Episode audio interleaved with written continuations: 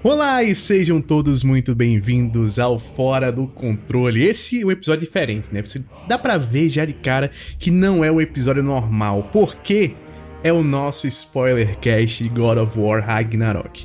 Eu sou o Lucas Lucena, um dos seus apresentadores, mas eu não estou sozinho. Estou aqui com ela, Gi, minha querida, a mulher que ousou abraçar o PlayStation 5. Como é que você tá? E aí, pessoal, finalmente a gente tá gravando esse spoilercast, né? E aí, galera, e aí, Flash, e aí, Lucena, vamos embora. A gente já tava compartilhando vários spoilers no nosso grupo e agora a gente vai gravar finalmente. Tamo aí. Perfeito, perfeito. Eu tô aqui com ele também.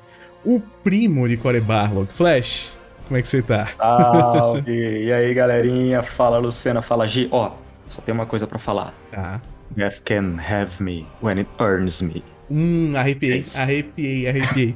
Ó, eu não sei se a galera percebeu, mas no título tem escrito assim: Spoilercast. Então saiba que nesse episódio teremos spoilers de God of War Ragnarok. Até porque a gente já teve um episódio sem spoiler.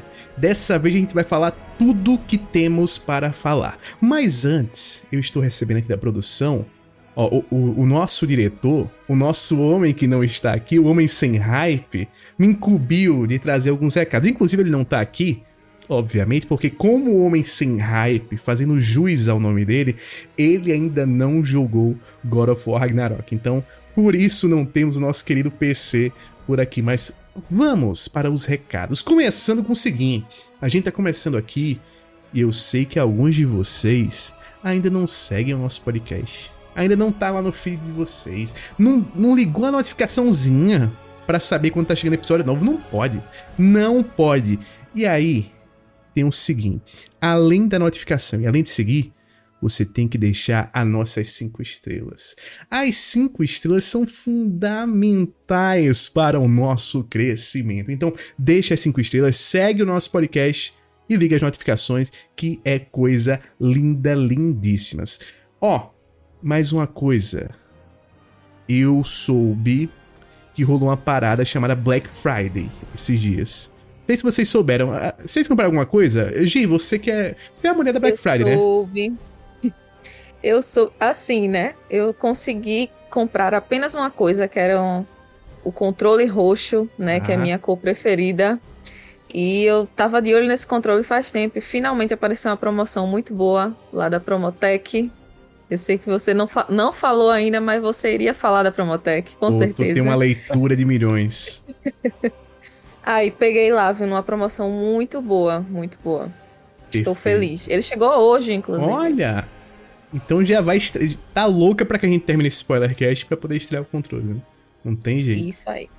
Aliás, pagou mais barato do que eu paguei quando eu peguei também uma boa promoção para comprar o azulzinho.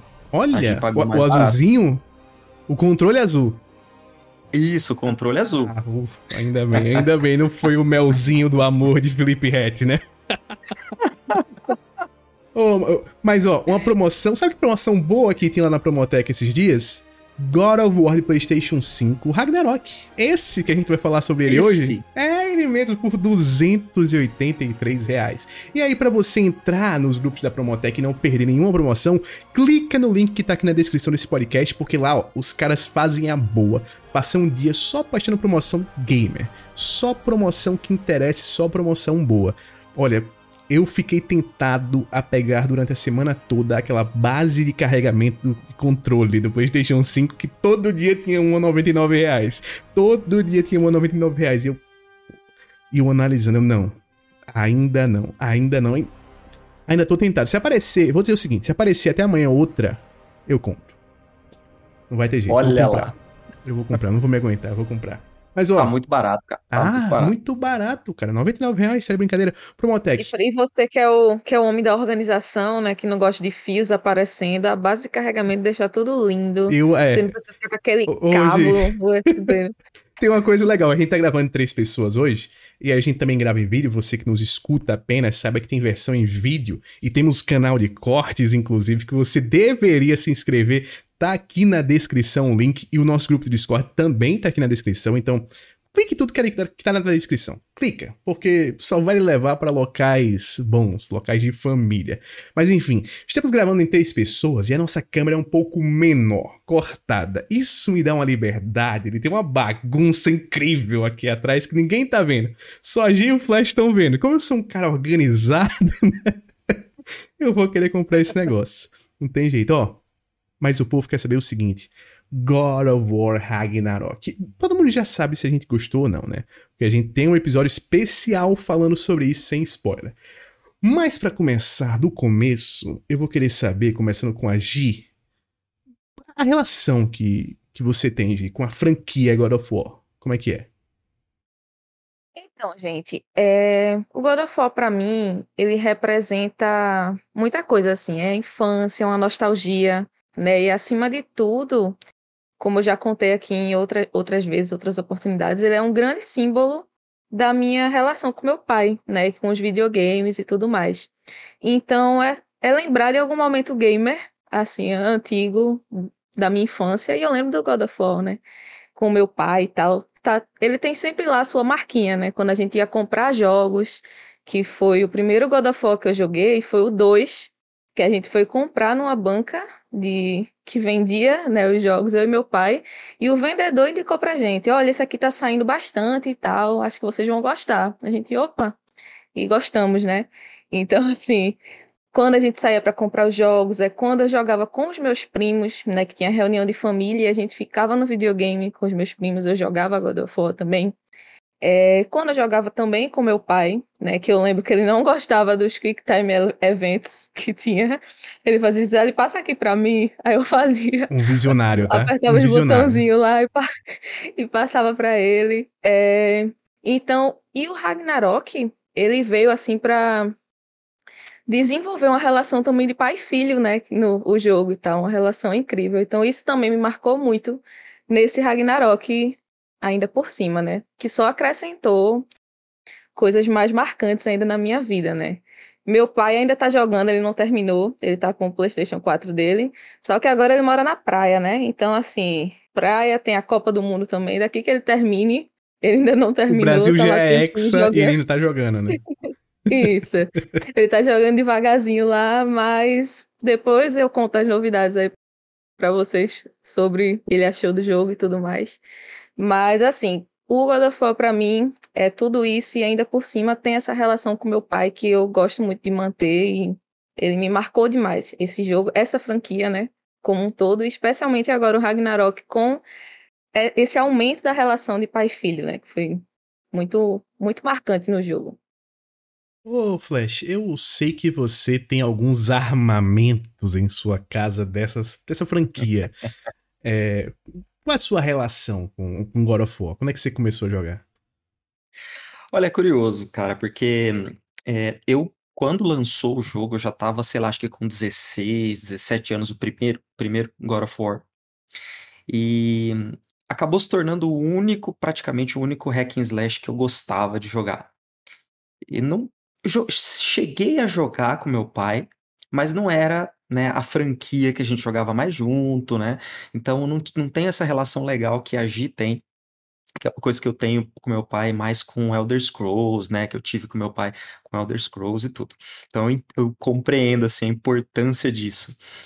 Mas era aquela coisa que eu gostava, mas ficava meio que num segundo plano. Depois que veio ainda é, aquela minha paixão por Souls, acabou meio que se dissipando assim. Basicamente, eu joguei lá a trilogia e eu confesso que tem alguns que eu nem joguei. Os portáteis eu nem joguei. O, o Ascension eu, eu não terminei. E eu acabei que deixei passar. Quando veio de 2018, daí a coisa mudou completamente, né? Esse amadurecimento, como a gente falou no episódio anterior, de amadurecer com a gente, né? Toda essa cadência de jogo, começar a colocar uma história muito interessante junto, é, foi o que despertou para mim. E o gameplay com machado foi uma coisa transformadora.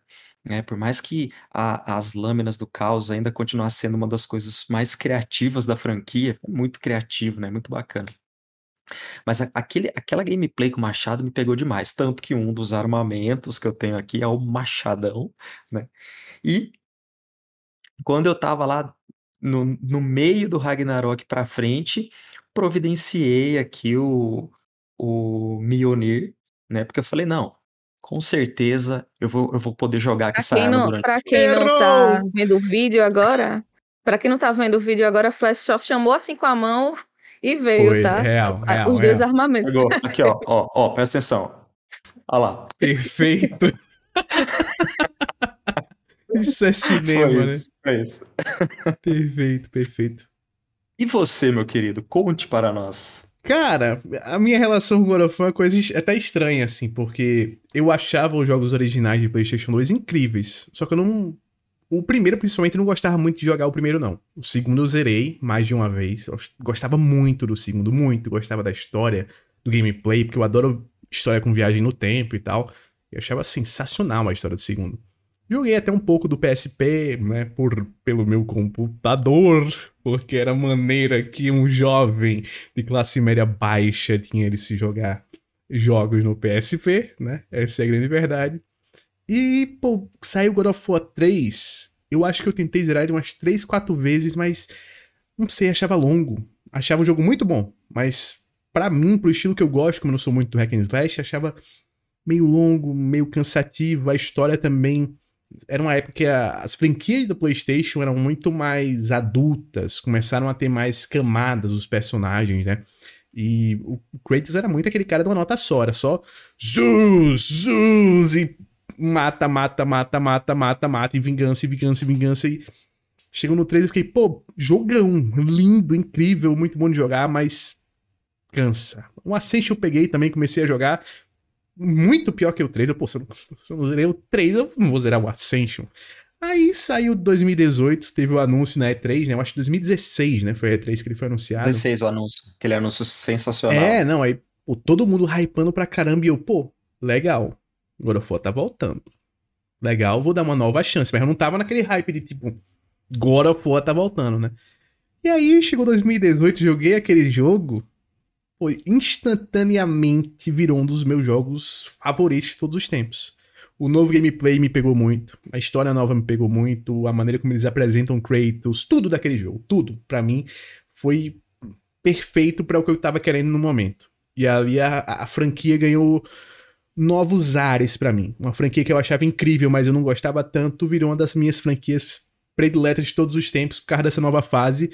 E esses dois últimos jogos, o 2018 e o Ragnarok, se tornaram alguns dos jogos favoritos que eu já joguei na minha vida, assim. Então, é uma franquia que comigo não ressoou bem no início, mas que hoje em dia esses dois últimos jogos são donos do meu coração completamente. Não tem jeito. Que, ó, que jogo incrível, o Ragnarok, inclusive, hein? Que jogo incrível. Eh, Tem até uma perguntinha que o Flash fez no podcast passado, eu acho que agora dá pra refazer, porque a gente pode falar com spoilers. E o seguinte, quero saber de você, Flash, começando por você, já que foi você que nos perguntou.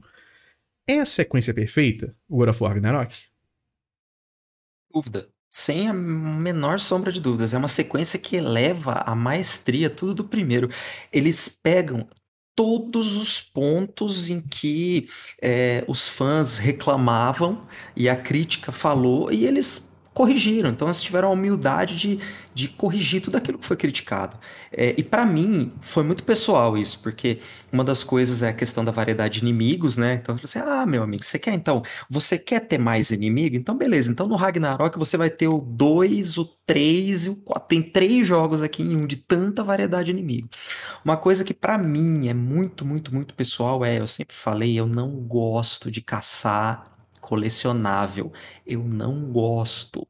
Então, se a platina depender de eu ficar indo no YouTube ver aonde que tá o colecionável, eu não faço. E o pós-game do Ragnarok, pra mim, é o melhor pós-game que eu já vi. Assim, para um jogo que tem uma linearidade narrativa, é o melhor pós-game que eu já vi. Que ele faz você naturalmente ir, ir atrás de, de. Você naturalmente faz um backtracking que faz sentido. Que não é só você falar, ah, agora eu tenho essa habilidade, eu vou voltar tudinho para ver o que, que eu posso fazer com essa habilidade. Não, faz sentido esse backtracking que você faz, né? Então eu acho que sim, cara. Eu acho que é a sequência perfeita e eu não consigo ver como que poderia. Sinceramente, tem muito pouca coisa que eu poderia melhorar nesse jogo. Gi, e você também acha que é a sequência perfeita? Pra mim, sim. E eu acho que foi um, um descanso merecido para Kratos nesse final, porque tanta coisa que ele passou, né? E o que eles fizeram também ele passar ainda no 2018 e nesse todo esse começo também do Ragnarok, eu achei que foi perfeito assim o, o que fizeram para ele, que ele estava querendo tanto se livrar de todos aqueles pesadelos que ele tinha desde o início e tal. Ele muitos anos, né? Ele se passou até chegar na mitologia nórdica, conheceu o inferno novamente, estava tentando ser uma outra pessoa e conseguiu, sabe? Então, assim, eu gostei demais de, dessa sequência por isso, assim, acho que era um descanso merecido para ele. Perfeito. Agora, agora vamos, vamos com spoiler, agora total, assim. Quem, quem aqui ainda tá ouvindo e não quer tomar spoiler, é hora de sair agora. Mas é agora, agora, agora, agora. Porque vamos falar de uma coisinha que eu acho que tá todo mundo querendo falar. Olha, desde que pegou esse jogo. O quão transformativo é para esse jogo, Gi? Você poder jogar com Atreus. Te surpreendeu na hora, assim? Você não esperava de jeito nenhum ou você esperava que eles introduzissem algo do tipo? Engraçado, porque eu, eu não esperava. E depois eu fiquei pensando, cara, mas poderia ser, né? Eu poderia estar esperando isso e tal, Sim. mas eu não esperava. Tava aquele take lá de Kratos conversando com, com Mimir, de repente Atreus a escutando. Câmera... Como assim? Hum. Como assim a câmera tá passando pra ele? Mentira que eu vou jogar com ele. Foi isso que aconteceu. E eu fiquei muito curiosa, assim, para saber como seria, né? E que gameplay boa de Atreus. Eu peço até desculpas a, a Kratos, mas eu adorei, preferi até jogar com Atreus. Muito, muito legal, velho, a gameplay dele. Tanto a, ter o arco e flecha, né? Que eu, eu gosto bastante também de arco e flecha. Ele também tinha os golpes dele. A fúria dele, né? Que ele se transforma. Nossa, Nossa. sensacional, velho. É eu, eu amei. Jogar com Atreus pra, foi uma coisa que eu não esperava e que me surpreendeu demais. Ô, ô, Flash, e você também? Você já esperava que fosse rolar algo do tipo? Na hora que rolou, você, tipo. Hã? O quê? E como é que foi o choque, assim? Porque tem um choque de, de você se acostumar com aquele gameplay, né? Porque ele é um personagem mais Sim, leve, cara. ele é um personagem que você tem que atirar com arco e flecha, que eu sei que é uma coisa ah. que não é o seu forte, né? Ah, eu ia falar isso, você me conhece bem. Eu ia falar isso. Na hora que. Na hora que. primeira coisa, que lindo que lindo que foi a transição da cena para ele, né? Porque eles continuam com aquela questão do take único Sim. lá, então, assim, funcionou maravilhosa a direção. Se esse jogo não ganhar a melhor direção no, no, dá, no TGA, dá. pelo amor de Deus, sabe? Que direção do Eric Williams sensacional. E na hora que caiu, aí eu juro, eu, eu pausei, respirei fundo e falei: será que vai dar certo, sabe? De verdade mesmo, eu pausei mesmo, pausei, dei uma respirada, assim, falei, putz, eu vou jogar com ele, eu vou jogar com arco e flecha, eu demoro para me acostumar no, no, no, TPS ali, Horizon é uma coisa que eu demoro bastante dias para ficar afiado com a, com a mira, Cara, que delícia de gameplay. Na hora, sim, já me adaptei de uma forma fácil. Dá para você é, é, engatar ataque melee e fazer coisas que. É, tipos de desbloquear habilidades fantásticas. Uma coisa que eu adorava fazer, eu ia correndo em direção ao inimigo e apertava o R2, daí ele dava aquele golpe forte que jogava o inimigo jogava. pra cima e quando se mirava ficava em câmera lenta. Então, então, então, Aí você já pau, pau, pau, pau, pau, toca umas 3, 4 flechadas já aparecia o R3 pra você finalizar ali. Puta, gostoso demais. Delicioso eu gostei muito. Imagino que você tenha gostado, mas eu sei que isso te atrapalhou um pouquinho, né? Pô, foi, eu gostei, eu adorei, adorei, assim, amei quando teve assim a troca que eu comecei a jogar. Eu, putz, é muito bom, é muito bom. Eu fiquei viciado de jogar com ele. O problema é quando volta pro Kratos. Porque eu tava tão bom com ele. Eu tomava hit. Eu acho que a gente também foi nessa, né, Gi? Você não tomou hit assim com ele, né? A gente tava conversando, eu com medo de, de passar spoiler pra Flash, e realmente ele não tinha chegado ainda. Eu mandei no privado. Como é bom jogar com Atreus, meu Deus do céu. Ele, eu disse não tinha levado nenhum, nenhum hit e tal. Ele, Pois é, eu senti quando voltei pra Kratos. Pô, quando eu voltei pro Kratos que eu morri, morri foi brincadeira. umas duas vezes, não foi? Não, duas, três vezes, porque voltou pro Kratos, você volta pro Kratos na frente da cabana deles, né? Lutando contra os mesmos inimigos que eu tava lutando com o Atreus. Os caras lá do, do Hell, né? O Hell, Hell Raiders, eu acho. Nós três jogamos na mesma dificuldade, né? Isso, isso, isso. Que é aquela penúltima, Foi, eu não, né? não quero piedade. É, não quero... é, é na verdade, é, é o hard do, da primeira jogada, né? Só, o outro modo só bloqueia no, na próxima jogada. Não, só desbloqueia isso, na isso. próxima jogada, né? A gente jogou tudo no hard. E, e é mais fácil, né? Jogar com Atreus. Nossa, eu, pelo muito. menos, percebi isso. Sabe por quê? Sabe uma coisa que eu percebi? Fácil, uma coisa que eu percebi é que, tipo assim, com o Kratos, às vezes, quando eu tava. O combo dele demora muito, às vezes. A animação é. dele é mais lenta. E aí, quando ele tava no meio de uma animação e o cara vinha num golpe, não tinha como desviar. Ele não cancela. É. O Atreus não. O Atreus ele é tão rápido que no meio do combo já tá terminando. Aí você consegue desviar rápido. E ele e desvia... ele atordoa, né, Atreus? É... Ele e... tem a, é. fle... a flecha que atordoa. Sim, é muito Você pode ir de longe. Com o Kratos você pode lançar o machado, mas na Atreus você vai de longe e bate E também. outra, demora um tempão pra você lançar aquele machado, trazer ele de trazer volta. Ele volta né? É, então... isso. E a flecha não, a flecha só é. tome, tome, tome e já era. E com o Atreus também ele desliza, né? Porque o Kratos, quando você vai desviar, ele ou você dá o sidestep, que é muito curto, ou você dá a roladinha. Então. Ele dá um pulão. O Atreus dá um pulão, né? É, o Atreus não. O Atreus é, o Atreus é agilidade. Ele desliza agilidade, e dá o, o pulão. Ele é muito, pura. muito rápido. Ele é muito, muito rápido. E eu, eu normalmente gosto de jogar com personagens de destreza, né? E aí, com o Atreus, fui longe. Inclusive, vamos combinar aqui que o melhor companion do jogo é a Ingrid. Quando você pega a Ingrid. Puta putz, que delícia, que é. companion bom, cara. Eu fiz cada combo com a Ingrid, que espada sensacional, fantástica. É, é... E foi em companion até. Vocês esperavam a resolução que eles deram logo pra, pra Freya, ali no, já no começo da relação entre a Freya e, e o Kratos? Flash, você já esperava ou te surpreendeu a forma como eles lidaram com ela o jogo todo? Não, me surpreendeu pra caramba. É, eu, eu, imaginei que ela fosse ficar nessa questão de vingança e o, o Kratos ia acabar matando ela em algum momento, sabe? Sem, é, é, mas é muito, muito, muito legal a forma como eles lidam com ela. O Kratos, ele, ele assim, ele é, é ele não se permite matá-la, né? Então ele fala assim: olha, se você puder, você me mata. Você salvou a vida do meu filho, eu não vou te matar, né? Eu, eu, eu, eu entendo o que eu fiz para você e eu entendo a sua necessidade de vingança. E, e a forma como desenvolvem ela naquele começo, totalmente né, perdida e, e com aquela sede de vingança, que é uma coisa que. É uma, uma, essas camadas que eu achei legal no jogo, né, já que tá, a gente tá falando de spoiler, né? Falar um pouco de vingança.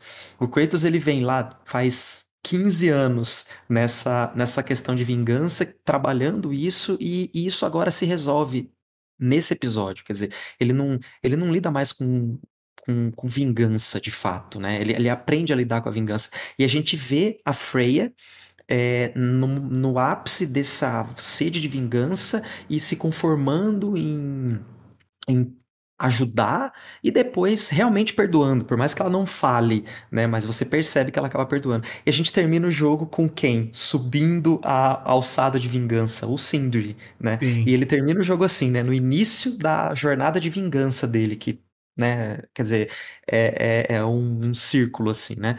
E, mas eu não esperava. Na hora que. E aí, esse jogo, ele começou a colocar minhas expectativas lá na casa do chapéu, porque eu tava lá de boa, de repente eu começo a jogar com Atreus, de repente a Freya vira companion. Aí na hora que eu percebi que dava para trocar a armadurinha da Freya, eu falei, até comentei no grupinho lá com vocês, falei, galera, eu tô achando que vai dar para jogar com a Freya, vocês não acham não? E árvore de habilidades, né? Pois Abrir é. habilidades. E o pior é que eu não podia falar nada, eu já tinha, eu tava assim, na beira de zerar, porque antes de zerar eu fui fazer tudo que é side quest, fazer tudo da cratera ali. Eu tava na beira de zerar e Flash, eu acho que vai dar pra jogar com a Freya, e eu na minha mente, não vai não, mas tudo bem, não vou falar nada. que... É uma pena. Porque, é uma pena, é uma pena. E até. e a gente pode falar um pouco mais sobre isso no final, sobre o futuro da franquia em si. Porque é o que tudo indica, não teremos DLC, né? Que eu acho que esse era o jogo, talvez, que mais ficou com cara de que, pô, podia ter uma DLC, podia ter uma DLC, e pelo é. jeito não vai ter. Mas aí a gente fala mais sobre isso no final, quando for falar de DLC. Gi, quero saber o seguinte de você. Em termos de história, assim, de história do jogo o lance do tier, que eu acho que é o é o grande plot twist do jogo. Assim, é um plot twist de todos os plot twists que o jogo tem, de todas as coisas que o jogo apresenta, tipo assim, ah, a Freya quando apresentou, pô, tá, eu num certo momento eu tava esperando que a Freya fizesse essa virada, depois que o Atreus foi lá conversar com ela. Depois que o Atreus vai lá conversar com ela, que ela não matou o Atreus, nem tentou matar, e não teve a boss fight com ela, eu disse, pô, vai ter alguma coisa aí. Eles não fizeram isso de graça. E, né, tudo que fizeram ali com ela, o Atreus também, aquele lance que botam com ele, antes da gente ter um gameplay com ele, dão pequenos indícios de que ele tem tido as saídazinhas dele e tudo mais. Eu fiquei, pô, pode vir alguma coisa a mais aí, como é um novo jogo com, a com God of War, é, com uma inovação. Não esperava que fosse tantas sessões de gameplays com Atreus e tão grandes, mas eu não esperava nunca aquela reviravolta com o Tyr. Foi para você o momento mais surpreendente do jogo, Gi? Sim, é... rapidinho, só vou falar dessa parte de Freya, que ah, sim, mande. Eu também não, eu também não esperava, mas eu queria só ressaltar porque como Kratos, ele estava pensando diferente assim sobre as pessoas, sabe? Eu consegui sacar muito essa diferença, porque enquanto Atreus falava, mas a gente salvou a vida dela, não sei o quê, Kratos entendia o lado dela, sabe? A todo momento ele, não, mas era o filho dela, a gente interferiu no, no momento de que, que a gente não deveria interferir, né? A escolha era a dela e tudo dela, mais. Sim. Como ele estava entendendo mais, né, as pessoas, e essa diferença entre Atreus e ele, no, nesse pensamento com Freya, me, me fez pensar muito, assim, sobre como ele tinha mudado, né, a personalidade dele. Que antes ele só pensaria em, poxa, a gente salvou a vida dela, que mulher mal agradecida, enfim. Mas respondendo agora sobre o Ti, é, não, jamais esperei. E outra coisa, naquela cena eu tava rindo, porque Brock dá um tipo um fora nele, que eu, eu dei uma gargalhada naquele fora. Tipo, se você já sabia um caminho pra Asgard, por que você não falou logo, porra? Eu ri, tava rindo daquilo. E de repente, pá, a facada nele. Eu fiquei, demorei, assim, pra entender, sabe? Eu, caramba, como assim? Ele tava, era ele o tempo inteiro, eu realmente não esperava. Então, foi o maior, maior plot para mim, assim, o pesadíssimo. E eu e fez a gente pensar em várias outras coisas, né? Se não era ele onde ele estava, ele ainda estava vivo, que isso se responde depois, né? Mas não esperava. Eu acho que pouquíssima gente esperava aquilo. No... Você vê Odin falando no começo, até que sabe que ele tá indo buscar Tyr, mas você não imagina que ele iria fazer isso, né? Então, bem, foi bem chocante para mim. Choquei, aí eu choquei. Também. Eu choquei. Não, e, e, eu não eu tan, não esperava, tanto não esperava, que na hora que acontece, é, a minha, a minha mente já foi direto assim, nossa, que, que ele fez com o Tyr ali? Eu pensei que fosse uma coisa daquele momento, assim, só daquele momento era o, era o Odin. Aí, mas na hora o Atreus já endereça isso, né? Na hora o Atreus já falou, o quê? Esse tempo todo? Quer dizer, tipo, ele já fala, não, ó, é esse tempo todo realmente era o Odin ali na pele do Tyr e sabendo tudo que estava acontecendo, tudo que eles estavam planejando, tudo que estava rolando, né? E é curioso porque o, o Sindri tá ajudando o Atreus nessa busca pelo Tyr, né? E, e depois o Sindri culpa, né? Culpa o Atreus por ter cometido esse erro de colocar o Odin dentro de casa e culminar com a morte do, do, do Brock, né? E é curioso isso, que é, a gente vai até falar, a gente acho que pode falar durante o episódio, né? O, o diretor, o Eric Williams, ele deu várias entrevistas em outros podcasts aí, falando em spoilercasts, né? O que é um acho erro é ele não ter vindo aqui, inclusive, né? É um erro ele não estar tá aqui é, hoje. Mas tudo uma bem. pena, uma grande pena. Vacilou. Mas vacilou. E ele foi, acho que talvez o mais interessante foi no Kinda Funny, que ele foi. E é, a galera que tem o PS I Love You, é, o podcast de PlayStation, e ele ficou uma hora e quinze lá falando, né? E ele falou sobre isso, né? Ele falou assim que o Brock era, é, tipo, o, o mascote da família, como se fosse assim aquele, aquele seu cachorrinho da família, assim. Então eles, eles iam eles iam aonde doía mais, né? Tipo matar o Brock, né? Onde doía mais. Então ele falou que eram eram é, tinha algumas coisas que durante as entrevistas eles eram expressamente proibidos de falar. Se falasse, acho que ia rolar cabeça lá dentro, né? Que era gameplay com gameplay, né? Com o, o Atreus, Freya, Companion, morte do Brock e, e, o, e o a questão do, do, do Odin do Tyr, né? E, e é, é engraçado como como o, o, o Brock ele vai crescendo e ele protagoniza uma das cenas mais bonitas do jogo, assim, né? Uma das cenas mais emocionantes antes da de tudo é isso, né? absurda aquela cena, é absurda, absurda, absurda. É muito bonita aquela cena da Constrói o personagem, assim, pra gente. eu- a forma como eles construíram os dois, assim, nesse jogo foi fantástico, porque eles eram apenas um alívio cômico no primeiro, né? E o Sindri com aquele nojeirinha dele lá, falando, nauseando lá, fazendo ânsia de vômito e tal. E nesse não, eles têm uma profundidade, o Sindri é todo bonitinho, assim, queridinho naquele começo. Aquela hora tal. que ele conta a história do. Ele conta pro Atreus, né? Aquela história que o Brock morreu e que ele foi lá atrás da, da alma dele pra trazer ele de volta e tal. E quando ele to- contou ali, eu achei, pô, não deve ter implicação de nada aqui no game. Porque não é uma coisa que ele conta. Porque é um dia no diálogo, enquanto eles é. estavam fazendo a Pois missão, é, né? não, não é uma cutscene. E nesse jogo tem muito disso.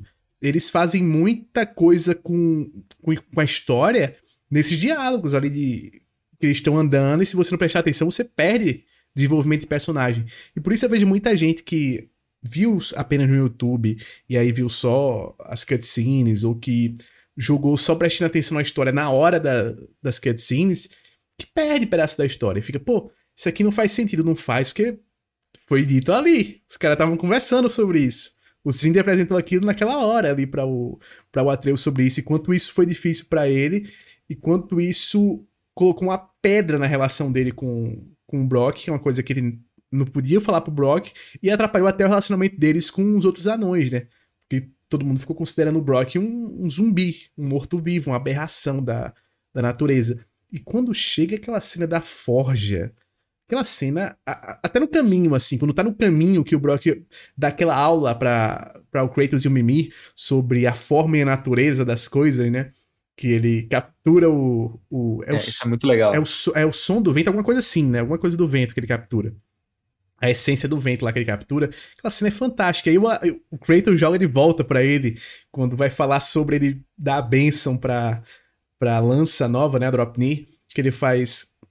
Pô, meu filho, pode dar a bênção aí. O que importa não é que você tem um pedaço da alma, não. O que importa é a sua natureza, não é a, a forma que você tá. E, pô, é linda assim a cena. Kratos nunca se ajoelha. Kratos nunca se ajoelha pra ninguém. Nunca, nunca, nunca. E ele se ajoelha pra o Brock, pra pedir a bênção. E, inclusive, antes, o Kratos já mostra uma, uma relação com o Brock muito próxima. Quando ele escolhe o Brock pra ir, ao invés do Sindri. Porque ele fala, não, esse aqui, ele- é sincero. Ele a todo momento é muito sincero comigo. E o Kratos, em todos os jogos, ele valoriza muito sinceridade. Muito. Se tem uma coisa que ele sempre fica com raiva, é quem mente, quem tenta enganar ele, é quem tenta ludibriar ele. E ele gostava muito do Brock por causa dessa sinceridade assim, crua dele, essa coisa dele realmente ser mascotinho, de falar tudo na cara. Personagem incrível e que a morte vai ser sentida por todos nós, principalmente pelo Sindri. Ah, outra coisa que eu quero saber de vocês, começando com Flash, Lucena, fale. eu posso só, só falar um pouquinho de- desse diálogo, desse que a gente comentou sobre como os diálogos são importantes, porque Deve teve uma falar. coisa bem legal com o Brock nessa, nessa cena mesmo da Forja e tal. Brock, Mimi e Kratos vão lá e Brock fica fazendo umas charadas, né? Aí tem uma que Hum, é Mimi não verdade. consegue responder, que é o que é que quanto mais você tira, maior fica. E ele não consegue responder, ele vai tentando e não está errado. E só no, numa, depois, no pós-jogo, né, que tá tendo o velório lá do, do Brock, que depois de um tempinho de silêncio, a me faz o buraco. Se você não, não prestou atenção naquele diálogo, Não faz você sentido não, nenhum. não ia, mas o que é, É, o buraco, nenhum. sabe? É.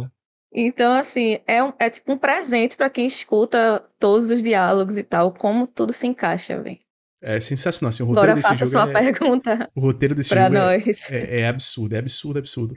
Não, durante essas explorações, quando começavam as histórias, nisso que a gente falou, meu, eu ia devagar, eu tava no trenó ali, de repente eu ia devagarzinho, porque eu queria ouvir a história. Falei, Vocês paravam é, pra eles terminarem as histórias? Eu parava. Eu não parava, eu ficava rodando. É, ficava rodando, tem, assim, tem essa. rodando. Eu às vezes tava pra Esperava. entrar no canto, eu fazia assim. Vamos esperar um pouquinho aqui? Vamos? Eu esperava lá, ficava lá, tá, continua a história. Vamos ver se tem um corvo de Caramba. Odin aqui, né? É, Enquanto passa esse diálogo aí. nossa, é sensacional, é sensacional.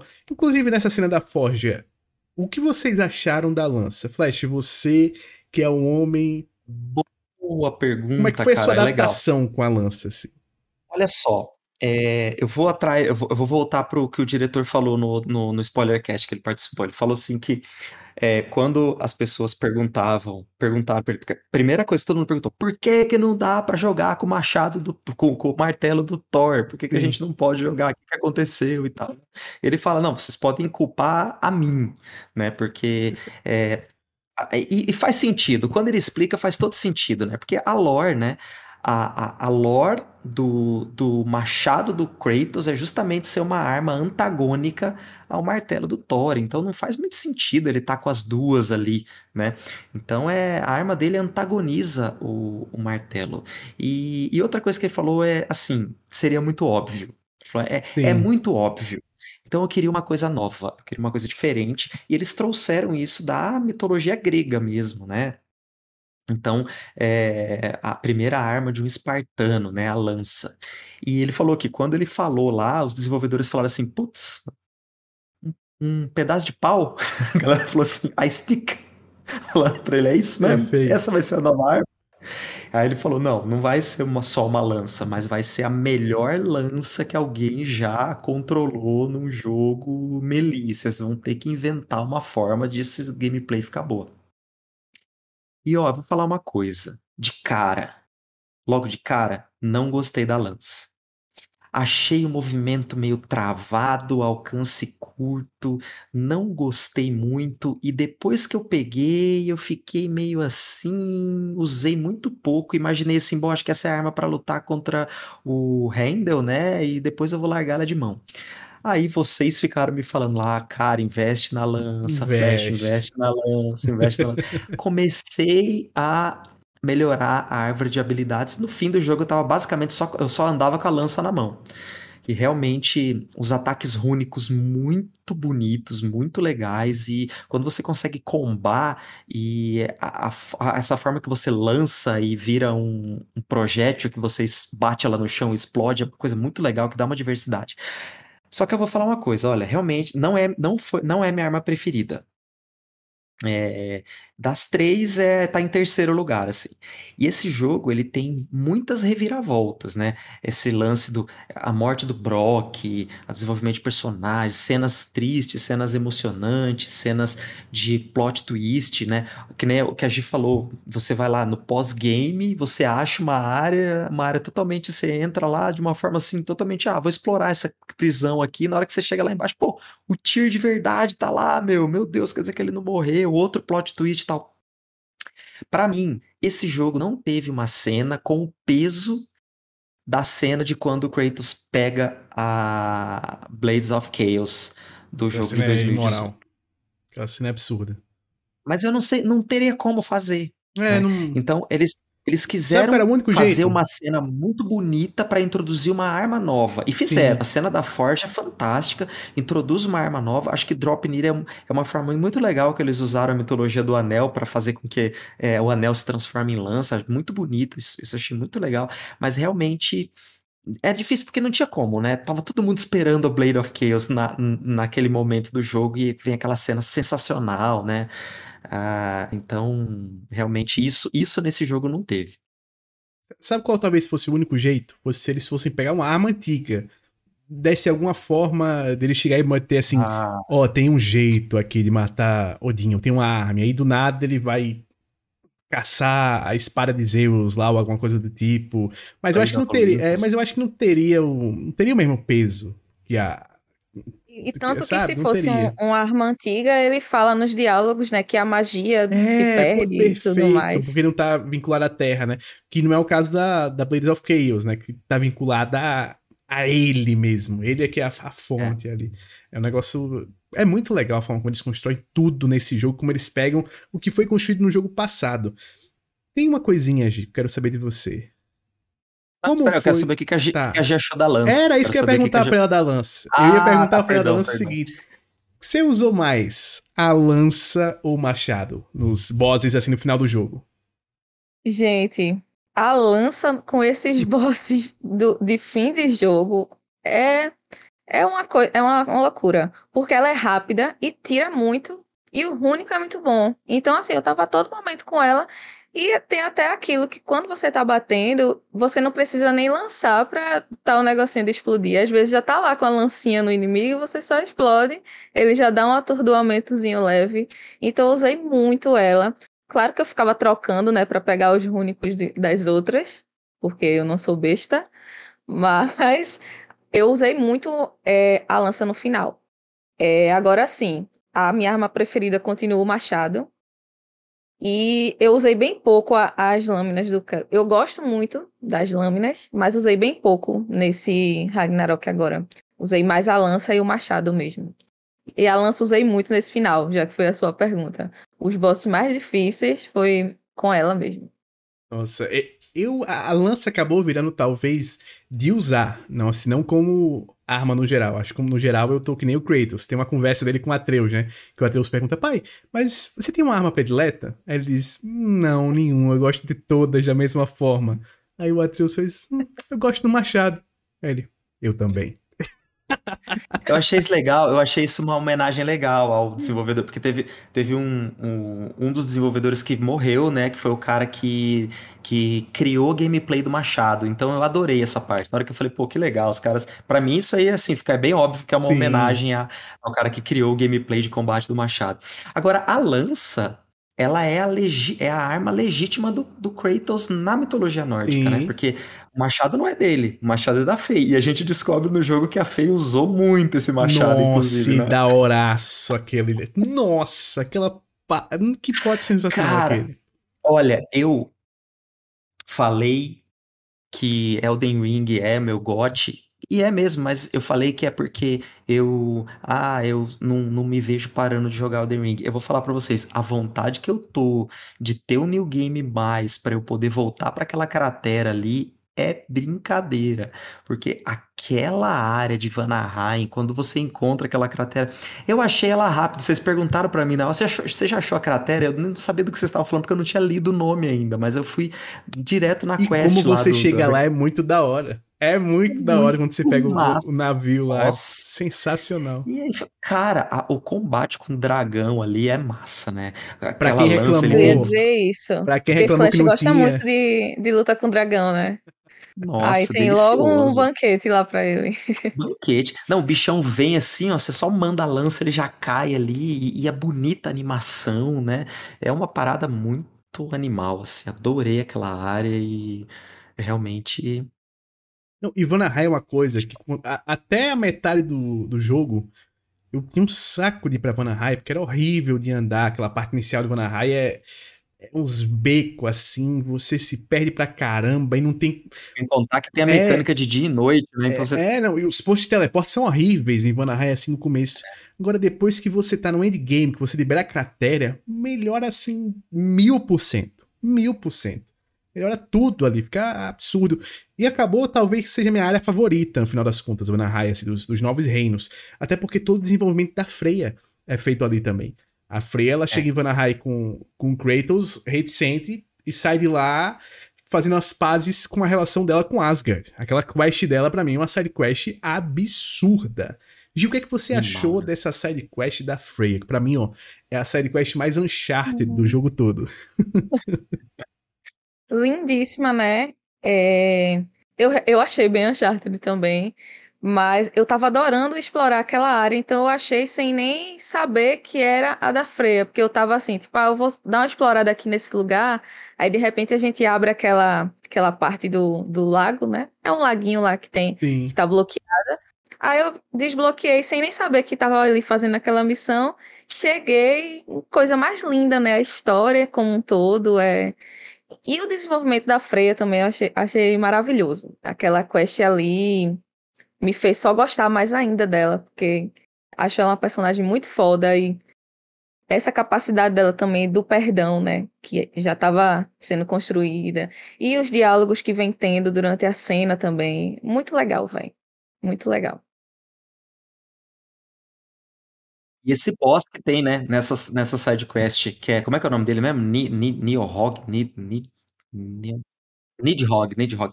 Eu adorei essa, essa, essa, essa boss fight, porque me, me remeteu muito aos jogos antigos. A primeira fase dele, aquela primeira fase que ele tá ainda preso na fenda, então ele fica meio 2D, assim, né? Então ele parece muito você tá jogando contra, né, no, lá no God of War 2, né, a Hydra, é. tudo. E aí depois ele sai da fenda e vira um bichão na arena. E daí sim, você sim. luta. Puta, uma delícia. Uma, uma boss fight sensacional. Aliás, puxando outro assunto aqui. A gente fez um roteiro e estamos cada um catando um pedaço. Cada um foi pro canto. O que, que vocês acharam das boss fights desse jogo? E quais as preferidas de vocês? O, o que elas surram a de 2018, eu acho que é, é brincadeira. Eu acho que 2018 tem três boss fights que são muito boas, né? Que é a primeira, contra o estranho, a, aquela segunda boss fight, que é aquela boss fight com, com os filhos do, do Thor, e a batalha final, que eu acho que a batalha final também é, é sensacional. Assim, memoráveis, assim, que eu tenho na mente são aquelas três. Mas esse Ragnarok parecia que a cada boss fight era uma melhor do que a outra. Eu acho que se eu fosse colocar o meu top 3, no fim das contas, seria em primeiro lugar. O terceiro, vou começar no terceiro. Terceiro, acho que dá pra gente fazer um top 3, vou começar do terceiro. Terceiro lugar, a primeira batalha com Thor. Porque a forma como conversa com um jogador que não joga desde 2018 é sensacional. Eu não lembrava dos comandos do jogo, não lembrava Aquela como fazer. Combo. A primeira, né? Sim. Olha, e, e vocês ligaram de imediato, assim, aquele raio no meio? Porque eu fiquei viajando com aquilo. Só, de, só depois de um tempinho que eu vi, caramba, isso é o raio com o gelo do machado que virou aquilo. sim, sim. Eu sim. não tinha percebido. Esse eu percebi na hora. Por acaso eu percebi porque me chamou a atenção a formação dele na hora. Sim. Porque ele forma na hora, mas não, não foca nele, né? Mas não, só não. por aquele por acaso, assim. Nossa, aquela batalha eu achei sensacional, porque o Thor humilha o Kratos. Ele foi esse o deus que derrotou a Rainha das Valquírias, que derrotou os meus filhos, que matou o Baldur. Ele, ele basicamente ele, ele faz um recap do jogo anterior e quando lhe dá uma surra. A hora que ele lhe mata, e não deixa você morrer, para mim é, minha, é um momento Kojima do jogo. É, é um momento Kojima, Aliás, aparece a tela. tem um segredinho ali? Que se você se, se você volta para aquela área depois você acha o dente do Thor ali. Sim, é. Ele, que, na, hora, na hora que o Kratos dá um soco nele, ele perde um dente, o dente, fica tá lá, no chão. Tá lá, é, tá lá, tá lá no chão. Tá lá no chão. Não, é, pra mim, essa aqui, terceiro lugar. É muito boa aquela favoritas. trollagem. Eu, e eu ainda fiquei pensando, caramba, eu tava apertando certinho o bola, como assim eu morri, bicho? Não, e ó, já que você falou isso, eu tava alucinado jogando o, o Matando a Rainha das Valquírias uma semana enquanto eu tava esperando para jogar, e eu tava afiadíssimo nos comandos. Então, eu passei pela luta contra o Atreus Urso, né? E aí, na hora que eu percebi que a luta foi muito fácil, eu já peguei e já troquei de dificuldade, coloquei na dificuldade mais alta. E na luta contra o Thor, eu passei sem nenhum hit. Eu devia ter. Eu não salvei. O Thor querendo lhe humilhar. Tava... O Thor querendo lhe humilhar e você. Aí eu falei, caramba, meu, como que eu morri? Eu não sou, tomei nenhum hit até agora. Tava pensando que eu tô três anos parada, é 15 é... minutos eu tava lutando com a Sigrun, meu filho. Enquanto isso, eu três anos parado não lembrava nem como é que jogava uma... Como é que joga o machado e eu apertando L1 e R1? Não é L1 R1. Não é L1 R1, calma. Como é que chama o machado de volta? Teve uma hora na luta que eu joguei o machado e eu esqueci como chamava de volta. Aí eu vai no soco, meu. Toma aqui. Toma no soco. E foi no soco. Foi, foi incrível. Ó, agora, segundo lugar, eu acho que o segundo lugar ele é mais pelo que ele me lembrou. Porque o segundo lugar é, foi a mais prazerosa de todos e que mais mostrou para mim desenvolvimento é, do Kratos, que é a luta contra o Heimdall.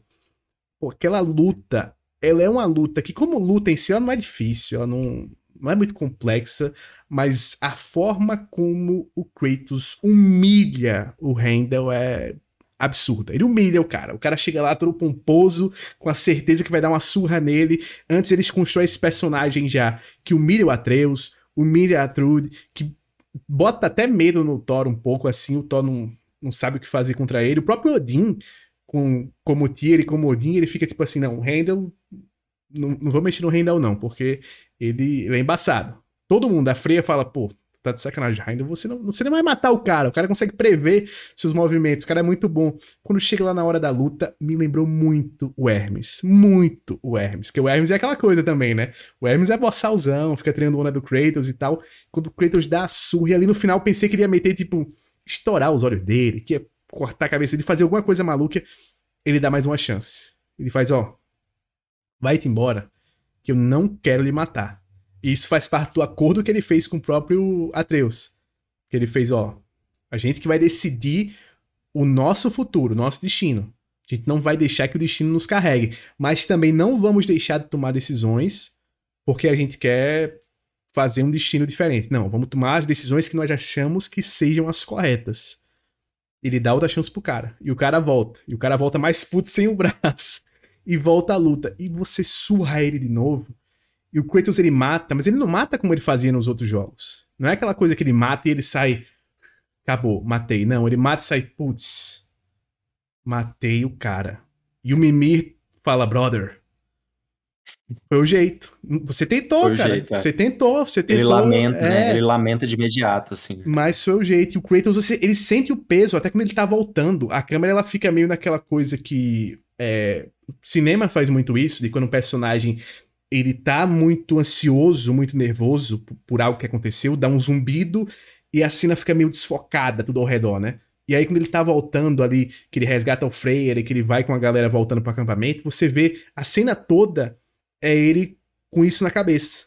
Você sente ele com isso, com essa morte na cabeça. Ele vai pro acampamento, ele vai com isso na cabeça.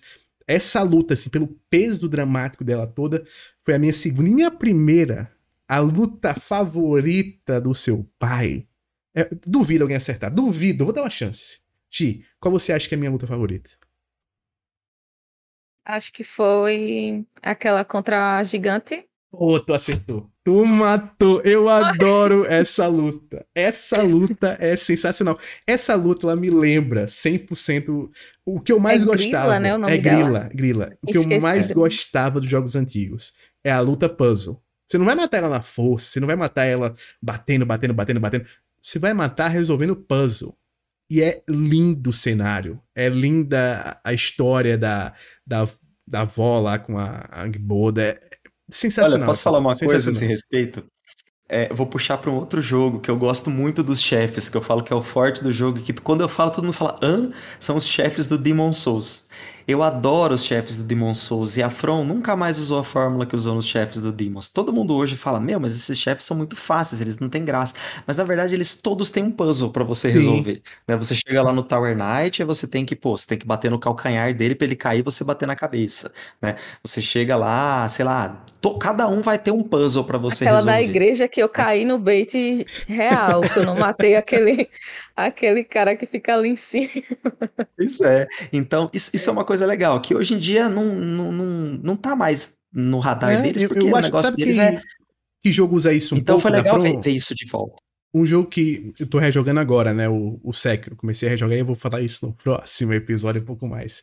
E aí no Sekiro, a primeira vez que eu joguei, pô, demorei horas em vários bosses. Horas, horas e horas. Mas dessa vez, como pelo menos os da metade inicial eu lembro ainda, todos foram mais rápidos. Todos, todos, todos. Porque são puzzles, é você saber quais ferramentas usar, quais, quais que, próteses que é usar. Ele, né? é, e aí, pum, agilizou, tipo aquele doidão lá, o usou o Bebum lá.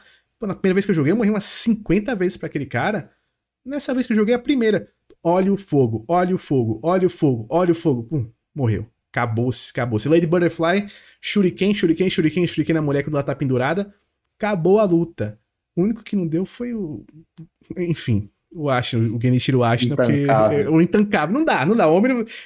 Se você não tiver sabendo jogar, você não mata o homem, mas enfim. Eu falo mais sobre isso no outro episódio. Mas essa luta com a grila foi sensacional. Gi, seu top 3. Manda para mim que quero saber. Olha, eu não tinha pensado nisso ainda. Então eu tava aqui tentando pensar, mas eu só vou mudar um do seu. Olha. Porque eu quero colocar aquele do Van Vanaheim, que eu esqueci o nome. Fala aí, que Flash citou ele. Que parece com os antigos, aquela fera que a gente solta lá no, em Vanaheim com Freya. Como é o nome dele? O, o ah, Nidhogg. Nidhogg. Nidhogg. Esse. Eu só não sei a colocação dele, mas em primeiro eu vou colocar com Thor, porque eu fiquei gritando a luta inteira. Foi muito chocante, assim, para mim. Eu, tudo que ele falava, tudo que estava acontecendo ali naquele momento. É, eu acho que eu também estava com um pouco de saudade, né? Então, não sei se me tocou de um jeito diferente. Eu coloco aquela em primeiro. Em segundo, eu acho que eu vou colocar a de Randall. porque também me marcou muito o que, acontecia, o que acontecia durante, o que aconteceu depois, tudo isso que você tinha citado, né? E em terceiro eu vou colocar essa, com Freya, no Ivanaheim. Perfeito, perfeito. Flash. Só vale as boss fights da história? Não, mas o que você quiser. Vale, vale até os Drake lá que luta. Qualquer boss tá valendo. Não, até tá os trolls. Se você quiser botar um troll. Não, ó, é, é, pra mim, em terceiro lugar, o Nidhogg. Eu adorei. Nem sei se estou falando o nome dele direito, mas eu adorei aquele monstrão. Gostei muito de ter me jogado lá atrás e tal, tudo isso que a gente falou. Em segundo lugar, as lutas contra o Thor. Também foi, assim, putz, sensacional. Em primeiro lugar, que eu mais gostei, mais joguei, mais voltei, tem um save que eu ainda jogo aqui, é o Rei Berserker. Eu adorei essa boss fight, gostei demais. Ele pega todos os movimentos. Porque o que eu não gostei de lutar contra os Berserkers, né, é, é quando eles botavam mais de um. Isso daí não me agradou. Não gostei. Eu acho que eu passei na sorte, assim. Eu não consegui ter uma estratégia que fosse racional para lutar quando tava lá em dois, em três. Era no desespero. Pode ser uma coisa quando tá em, esse... dois Flash. Quando tá em dois, tem um, que eu até postei no TikTok, o um pedacinho no final matando os caras. Que eu percebi o seguinte é, eles iam em, em, ordem. Por exemplo, quando um tava ali atacando, o outro tava no Atreus. Sabe? E aí, quando eu, ah, eu não tinha percebido quando eu percebi isso, matei de primeira. Eu até fiz um save e voltei para jogar de novo, matei de novo fácil.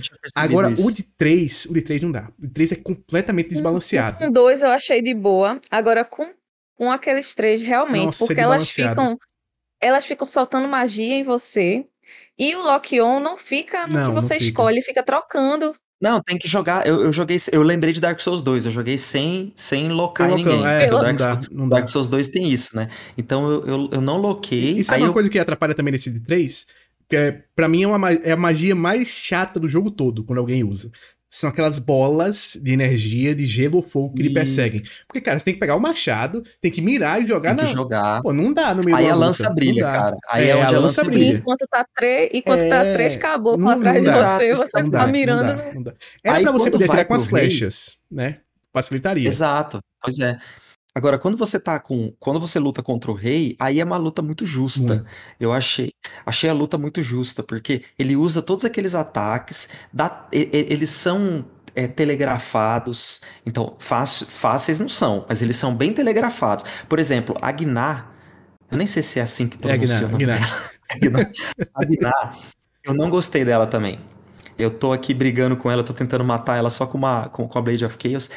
É, eu não gostei dela também porque ela tem muito ataque que não é telegrafado, que é sacanagem. Então, por exemplo, ela dá um ataque vermelho, de repente ela dá, por exemplo, três cadenciados vermelho. Você não consegue saber o que ela vai fazer. Mas ela dá um ataque vermelho, você desvia, que é um daqueles que ela vai te pegar e ela vai lá pro, pra, pra frente da arena quando você desvia. E às vezes ela volta rodando a asa para cima de você, ou ela volta dando outro ataque vermelho. Só que aí de repente você desvia, você já sabe que é um desses dois, aí você. Só que aí de repente ela pá, encaixa um outro, nada a ver na sequência que não telegrafa nada. Então ela. E ela, assim. Aquele, aquela paradinha que ela joga que tem Bifrost em você, que você não consegue desviar. Aquela, porque tem um que ela joga reto, que esse você desvia. Tem um que ela joga e faz uma curvinha. E eu já tentei rolar desse ataque de tudo quanto é lado e não adianta. Sabe o que eu faço, Flash? Sabe o que eu faço? Escudo. Sabe o que eu faço? Tem que dar o escudo. Tem que ser, tem que posso dar, escudo. Posso dizer o que eu faço, o que eu fazia? Quando eu percebi a animação daquele ataque, eu ficava perto dela, e na hora que ela usava é que eu rolava. Que aí esse ataque não pegava, porque se fica muito perto e o ângulo fica ruim Quando pra você girar. Tá perto dela, realmente. Só que é muito difícil você conseguir tá, Ela sempre faz esse ataque, ela tá estando longe ela de tá você, perto. né? Ela tá. Tem que estar tá e, perto. E qual que é a questão? Quando ela dá aquele ataque que ela joga de frente, esse, esse trequinho com Bifrost, quando você defende, você se arregaça. Ele não dá para defender muito bem. Quando é o que faz a curva que você pode defender. E é tudo muito rápido. Inclusive tem um que ela joga um reto e joga um, um curva. E aí depois ela vem no ataque que dá pra você dar um parry. Então assim, essa luta dela é uma luta que eu não, não achei muito boa. Agora, a luta do Rei Berserker eu gostei muito. Dá pra você brincar muito, dá pra você fazer desafios com essa luta. Então, enfim, eu gostei muito. Eu gostei muito. E em quarto lugar ali tá, tá o Handle, que também foi uma perfeito, luta que me mais. Esse jogo tem muita boss fight boa. Essa é, é essa é questão. Dá pra fazer um top 10, assim, de dá, boss fights. Tranquilo, assim. Sabe uma coisa que eu queria saber de vocês, assim? Começando com você, Flash. Bifrost. Bifrost foi algo inserido aqui nesse jogo. A gente não tinha no antigo esse, esse tipo de dano elemental. Vocês gostaram? Assim, tanto pra gente, o dano que a gente toma, quanto quando a gente dá. Porque a gente também pode dar dano de Bifrost, principalmente com a Freya. Vocês acharam que ficou legal ou vocês acharam que. Ah, achei legal, achei legal. Vocês gostaram? Achei legal porque na hora que você. É, é, é uma condição que você ainda consegue, né? Você tá lá, puta, meu, se eu tomar mais um hit aqui, eu vou né? explodir tudo, né? exatamente. e aí você tem que dar tempo, não tomar dano para você poder. Ou você tem que usar a fúria. Quando você usa a fúria, cura todo o seu Bifrost Sim. na hora, né? E também dá uma satisfação enorme quando você vê que o seu inimigo tá com o Bifrost lá, você fala, agora eu vou dar um. Vou tacar alguma coisa nele aqui, vou estourar esse montão aqui de vida dele. É da hora. Eu gostei bastante. Gi, você gostou? Eu gostei muito também, só passei muita raiva com aquele rei. Porque no fim da luta, ele simplesmente coloca Bifrost em toda, tá colocando ah, em toda a minha tem, vida. Não, tem essa parte chata, realmente. Essa parte que ele, ele fica. Qualquer ataque ou defesa que você faz dele tem que ser tudo Se você distância. chegar perto dele, já era, né? É. Você pega. Sabe o que eu achei é legal? Tipo veneno, filho. É, eu achei legal o Bifrost quando é usada por inimigo padrão, né? Tipo, usar em hard, eu nem sei o nome direito daquele, daqueles bichos. É, quando eles aparecem, né? Que eles usam Bifrost, eu acho legal a dinâmica. Mas normalmente quando é em boss, eu acho que eles erraram um pouquinho a mão, porque tem momentos que eles exageram um pouco. Como esse com a, com a Gná, com, com o Rei Berserker. Tem até um outro Berserker também que ele tem hora que ele fica só Bifrost, Bifrost, Bifrost. Aí é tipo, pô, peraí, meu filho, vamos, vamos dar uma maneirada aí, vamos variar um pouquinho os golpes. Porque se você só meter Bifrost pro meu lado e normalmente ataque de Bifrost você não consegue desviar, são poucos os que é. você consegue desviar. A Gná tem um ataque de Bifrost que é hit kill. Isso. Que é quando ela, quando ela joga aqueles três, aqueles três poços, aquelas três poças é. de Bifrost no meio. Se você tá bem na frente dela na hora que ela joga e pega, você vai ficar todo vai inteiro em Bifrost. Ela te dá um golpe, explode tudo, você morre. Agora, outra coisa. É que eu também não quis falar isso para vocês, para não dar spoiler nenhum.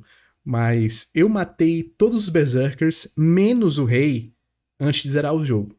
E aí eu matei com Atreus, que tem os lobinhos, que continuam sendo o melhor golpe de companion de todos. Cara, quando foi pro final que tocou, tocou pra Freya, adoro a Freya. Personagem incrível.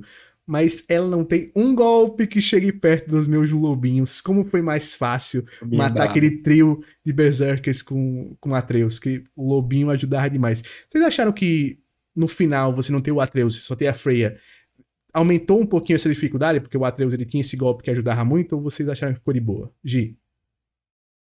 Ô, oh, Luciana, eu vou te confessar que eu usava muito pouco.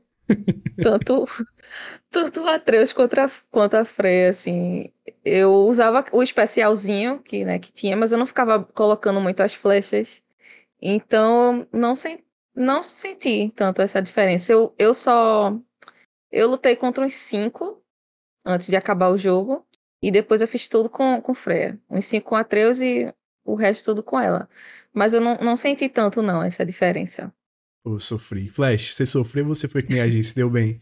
Não, eu fui, eu fui, tranquilo. Eu gostava muito do especial de raio dela, que ela fazia aquele especial. Ah, que o das borboletas lá, né? Um, isso, um rainho em volta ah, ali. Eu, usei, dá, eu usava esse. Dá muito stag na galera. Sim. Eu gostava. Gostava desse especial dela. Agora, tem uma coisa que eu quero saber de você, Flash, porque eu sei que você faz Beauty Rúnica, né? Você é o homem dos golpes únicos. Nerfaram nesse jogo os golpes únicos, né? Nerfaram pra caramba. meu amigo... Eu comecei o jogo fazendo Beauty Rúnica também. Que eu tinha feito no último, que era roubadinho. Meti o Kamehameha da galera e nada. Baixava uma nada, barra cara. e meia no máximo de HP dos bichos. Eu, meu Deus do céu. E outra coisa... Tinha golpe que às vezes deixava os inimigos em stagger, né? Ou seja, eles não conseguiam dar dano em você enquanto você usava, e às vezes não. Principalmente a Gná. Tem golpe que você usa assim, aquele, aquele de gelo que você usa em área, que às vezes pega e tudo bem, ela fica lá, tá, tá, é. tá tomando dano. Tem vezes que não, ela ignora e vai bater em você e ele mata. Sabe qual é a questão? Esse dano aí, que é aquele sopro de Tamur, Isso. ele não dá, ele não tem um ponto de atordoamento. Hum. Ele, ele dá, ele dá 100% de dano, 100% de gelo, mas nada de, ator, de atordoamento. Então, se o inimigo começou um movimento vermelho, quando você começa, você tá ferrado, porque você não vai conseguir anular e você vai morrer. Eu morri demais no Rei Berserker. Nossa, eu morri assim. muito assim, Pragna. Mas olha, eu tava jogando, né? Eu tava matando a Sigrun antes de jogar o Ragnarok. Pra ter uma ideia, eu sempre começava a luta assim. abria a luta, ela me catava, esfregava minha cara no chão lá, pulava para trás, eu tacava o Kamehameha nela. Em seguida, eu já fazia aquele. Porque não, esse sopro de tambor eu acho que eu não usava ou não tinha no primeiro, não lembro dele. Eu pegava e, e, e esse Kamehameha é o ataque, é o ataque rúnico leve. Depois eu vinha e soltava aquele terremoto lá. Pulava e batia Sim. o martelo no chão. Aí eu pegava e dava aquele, aquele mesmo ataque que eu não lembro o nome com as lâminas do caos, que é uma sequência bem rápida assim, e depois daquele que ele bate as duas. Pau! Isso tudo tirava quatro barras dela já. De cara, então eu já e começava ela tinha um HP gigantesco. Gigantesco. Tirava quatro barras. Então, cada vez que eu conseguia encadear os quatro ataques rúnicos, era quatro barras que caía dela, né? Beleza.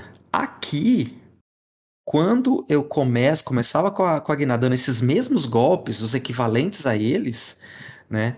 Com as três armas. Então, agora entrando a lança também, com mais dois ataques rúnicos, um leve e um pesado, não tirava duas barras. É bizarro. É bizarro. Então é muito. E isso porque eu tava numa build única com recarga rápida, né? E aí ficava, meu, recarregando, recarregando. Caramba, não tem jeito. Não dá para você ser só único aqui, não. Você tem que aprender o melee. A maioria. Tanto que eu acabei mudando depois. Aliás, qual a armadura que vocês acharam a mais forte, assim, que vocês usaram mais quando vocês pegaram depois? Gi. Eu usei a de distorção de reino. Tu eu esqueci muito. o nomezinho dela, mas eu sou eu treinada em Bloodborne, né? Eu sou boa em esquiva. Então, cada esquiva que eu dava no último segundo causava uma distorção de reino que ficava tipo em câmera lenta. O rei não aguentou né, essa minha build. Não tancou Ele não e foi tancou, de base. E foi de base. Nossa, eu também Aí eu usei. Eu usei, eu esqueci uma que eu, usa, eu usei, eu não gosto de usar armadura fechada em Kratos por causa do visual mesmo, sou do Fashion Souls, eu gosto quando ele usa só só um negócio, uma listrinha assim, eu, eu esqueci como é que, que se usa. Aí eu usei uma que dava, ajudava no rúnico também. E usei o abraçadeira e o coisa do, dessa da distorção de reino, aí ficou massa minha build. A minha build, ela era uma junção de daquela armadura de pedra no peito, aquela dos trolls, né, que você tem que matar o, todos os trolls para poder para poder usar. Os amuletos, eles eram sempre me dando bônus de defesa, era bônus de defesa, defesa, defesa, defesa, e o resto da armadura era para dar distorção de reino. Cara, eu tinha 620 de defesa. 620 de defesa, pô, simplesmente. Os bichos, sim, se eu tivesse com qualquer outra armadura, eu com dois danos morria. Assim que é o padrão do jogo. Com você levar dois hits de algum boss, você morre, né? Com essa brincadeirinha, eu levava quatro, cinco hits para poder morrer. Era um negócio assim, sensacional, porque eu jogava em esquiva, então eu tinha que esquivar muito. Às vezes eu errava o tempo de esquiva, então para aprender, nada melhor do que ter a defesa lá em cima. E eu ainda tinha um bônus, que quanto mais alto fosse minha defesa, é, mais dano tirava com, com certas armas. Que, que tem essas combinaçõezinhas, né? Eu juntei essas combinações e tal, pô, sei que a build era roubada. Era roubada a build que eu tava, era muito Você usava roubada. os amuletos em, em trio para ativar trio, os efeitos? Todos, todos em trio. Todos em trio. Fazia assim, você não ia só, pelo, só pelos, pelos ganhos não, ali. Não, no... era ganho mais efeitos. Era assim, pegava os melhores dos melhores efeitos que eu queria e tome taca, tome taca. E uma coisa que eu usava que me ajudou muito, mas me matou muitas vezes quando eu usei errado, vocês usaram o Mimir como relíquia? Chegaram a usar?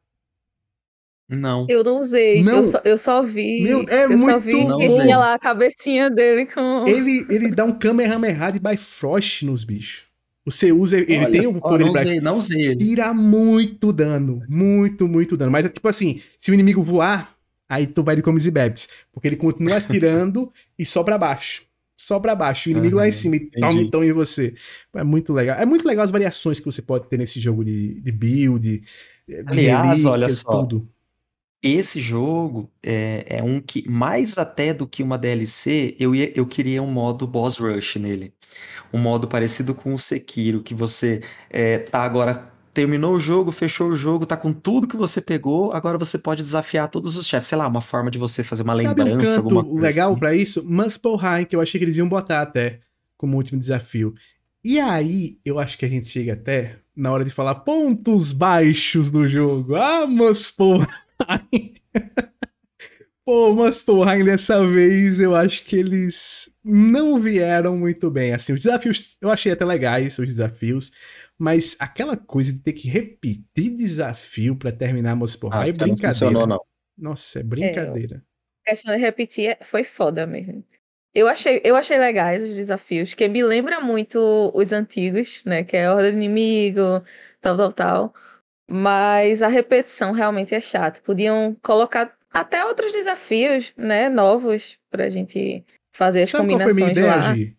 Sabe aquela hora que aparece aquela espadona no meio? Aquela. Que é a última, né? Que são os desafios finais? Só libera. Libera os desafios do meio pra gente é fazer. Exatamente. Sabe o que eu cheguei a fazer nessa parte? Eu fiz o seguinte, eu tava. Então, como a gente falou, né? A gente tá jogando na dificuldade na penúltima lá, mais alta, não, não quer piedade. Na hora, na hora que eu percebi que ia ter que ficar fazendo combinações dos mesmos desafios lá em cima, eu já baixei pro normal. Eu falei, não, porque demora, demora, demora. muito. O problema é isso, é a demora. Aí eu ia lá, ainda assim tava demorando. Os finais eu botei no easy. Eu botei assim, eu, eu, eu botava no quero história Aí eu ia lá fazer lá em cima para rapidinho. Aí na hora que voltava pro desafio lá de baixo, eu botava lá no Não Quero Piedade para jogar o desafio novo, né? Ah, legal, tal. Mas para fazer aqueles, aquelas combinações lá em cima de novo, três, quatro, cinco vezes, eu botei no Quero História que eu fazia em 10 segundos e, e voltava lá. Então assim, você que tá ouvindo, você não gosta de Muspelheim, bota tudo no easy porque você vai ganhar o troféu do mesmo jeito. Bota tudo no Easy, libera tudo no Easy rapidinho lá. No Easy você é praticamente imorrível. É quase impossível você morrer ali. É muito difícil morrer. Bifrost te mata no Easy. É, fora Bifrost, acho que nada te mata no Easy. E aí você consegue terminar, porque realmente essa parte. E eu vou adiantar aqui outra coisa que eu não gostei no jogo. Mande. Aqueles puzzles com as flechinhas mágicas. para você ficar encadeando o ataque elemental. Eu detestei aquilo. Por quê? Porque teve, teve uns. Principalmente, não esses de baú. Esses de baú, tudo bem. Os de Sim. baú eu acho legal. Baú sempre teve, tá, faz parte da história. Eu até tuitei brincando lá, falando, pô, eu sou o deus da guerra e preciso ficar quebrando runa para abrir baú e tal. Isso é uma, uma coisa que tem na franquia. Agora, para você poder abrir porta, né, na, naquela, é, quando, quando você vai para Muspelheim primeira vez com Atreus, não, Muspelheim não. Helheim. Helheim puta, o que eu odiei, porque teve, teve alguns ali que você tem que girar um negocinho pela metade, aí você tem que atirar uma flecha ali. O jogo não deixa você fazer nenhuma outra coisa. É... Às vezes, dependendo de. Principalmente para baú, dá para você usar sua criatividade. Ali foi o que eu achei que não funcionou, porque teve uma porta lá que, você, que, o, que o Kratos tinha que puxar a corrente um pouquinho, daí girava o negocinho, daí so, você tinha que jogar uma flecha lá e você girava até o final e jogava outra flecha é, é, 180 graus ali, né, de frente para aquela. Aí uma encadeava a outra. Eu tenho certeza que eu cobri aquela porcaria daquele negócio jogando flecha em outros lugares, mas o jogo não deixava. Ele explodia só que ele não deixava a, o negocinho acender lá, ele não ativava a paradinha. Tinha que ser do jeito que o jogo queria. Então eu achei que eles não fizeram muito bem esse puzzle e eu demorei para passar uma área lá que eu fiquei puto. Não gostei disso. É, Gi também? Você ficou com raiva desses puzzles, Gi? Não, não fiquei com raiva, mas eu entendo, porque eu, eu demorei para pegar, sabe o que dessas flechinhas? Que você colocando várias aumenta. Eu tava colocando de uma em uma. Nossa, uma meu Deus Deus não ficou com raiva mesmo assim? E ainda assim não fiquei com raiva. Eu tava conseguindo no começo, aí depois que eu me liguei que dava pra aumentar, aí ficou tudo de boas pra mim. Pô, sabe depois meu que eu burro? peguei isso, que eu tava fazendo, no, eu tava fazendo não quero piedade, sem saber, né? Realmente não queria piedade. Pô, eu, eu, sou eu sou burro num nível que eu não prestei atenção, porque tem o, o tempo de recarga das flechas, né? E aí eu, eu, eu, tenta, eu pensei que meu controle tava quebrado. Porque eu mandava tirar a flechazinha lá para fazer um negócio e o negócio não tinha carregado e o Batreus ou a Freya não atirava. Que eu também achei uma porcaria. Faz aquele negócio de recharge né, de recarregar na batalha, mas fora da batalha deixa eu atirar Exato. quantas eu quiser, cara. Exato, exato, não faz sentido, Nossa, né? isso pra mim é. era o mais chato. O, o, puzzle em si eu gostava de fazer, eu achava legal e tal. Mas o tempo de recarga, eu, putz, não faz sentido você botar tempo de recarga aqui. E outra coisa, já que estamos descendo a linha nas coisas que não gostamos do jogo, Pô, que menu feio, que menu bagunçado, que menu horrível de você usar, bicho. Que coisa horrenda. Ah, é de equipamentos era horrível. Mal organizado. Mapa também eu achei feio pra caramba comparado com, com 2018. Porque pra mim o problema é esse. Você olha pro 2018, é tudo melhor em menu. É. Tudo, tudo. O seu status toda. fica ali amassado no canto superior esquerdo ali, sabe? Você, tudo é misturado, é no jeito feio. É, é, realmente esse menu. O menu é uma coisa que é fácil de, né? É. é. uma coisa que, por exemplo, eles podem, eles podem fazer um patch melhorando esse menu. O menu eu acho que é uma coisa fácil de arrumar. É, o menu é meio estranho, é umas letras. Pum. Parece que o menu tá sempre em modo de acessibilidade, né? Que assim, para quem queria o. o né, quem tem problema de baixa visão, esse tipo de coisa, o menu é, é ótimo. As letras gigantes e tal, com muito contraste. Mas para quem não tem esse tipo de dificuldade, eu acho que fica aquela impressão de coisa que, pô, tá estranho, não tá, não tá refinado, não tá legal. Hoje você teve problema com esses menus também? Eu achei bem feio, mas eu tive um problema para entender um pouco no começo aquela parte que a gente vai no no ferreiro. Sim. Né? Que eu falei já no, no episódio passado, que eles colocaram no mesmo lugar a parte de criar e aprimorar. Aí eu me confundia muito, assim, como, como assim isso aqui tá para aprimorar se eu não tenho ainda? Eu fiquei confusa com aquela parte.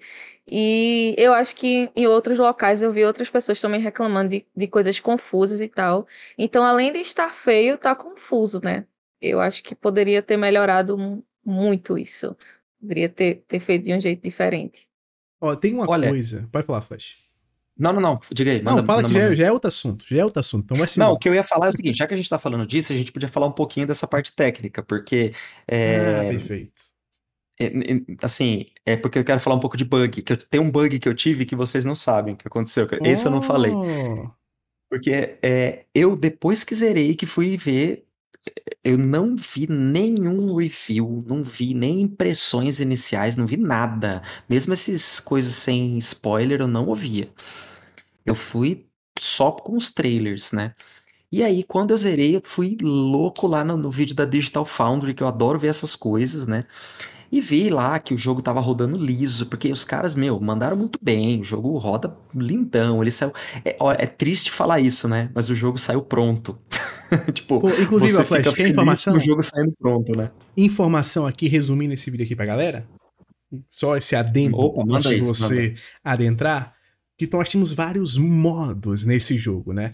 Tem o modo qualidade, que qualidade é 60 FPS, que você tem 4K nativo a 30 FPS com gráficos um pouco mais detalhados. Então, assim, os efeitos visuais são em mais alta resolução, a distância que eles renderizam em alta qualidade é maior, então alguns detalhes estão melhores nesse modo de qualidade. Tem o modo qualidade a 40 FPS, que também tem esses gráficos um pouco mais detalhados, mas que não está em 4K nativo o tempo todo. Ele fica variando entre 1800p e 4K. É um modo super estável e não necessita de Variable Refresh Rate, né? o VRR ou VRR.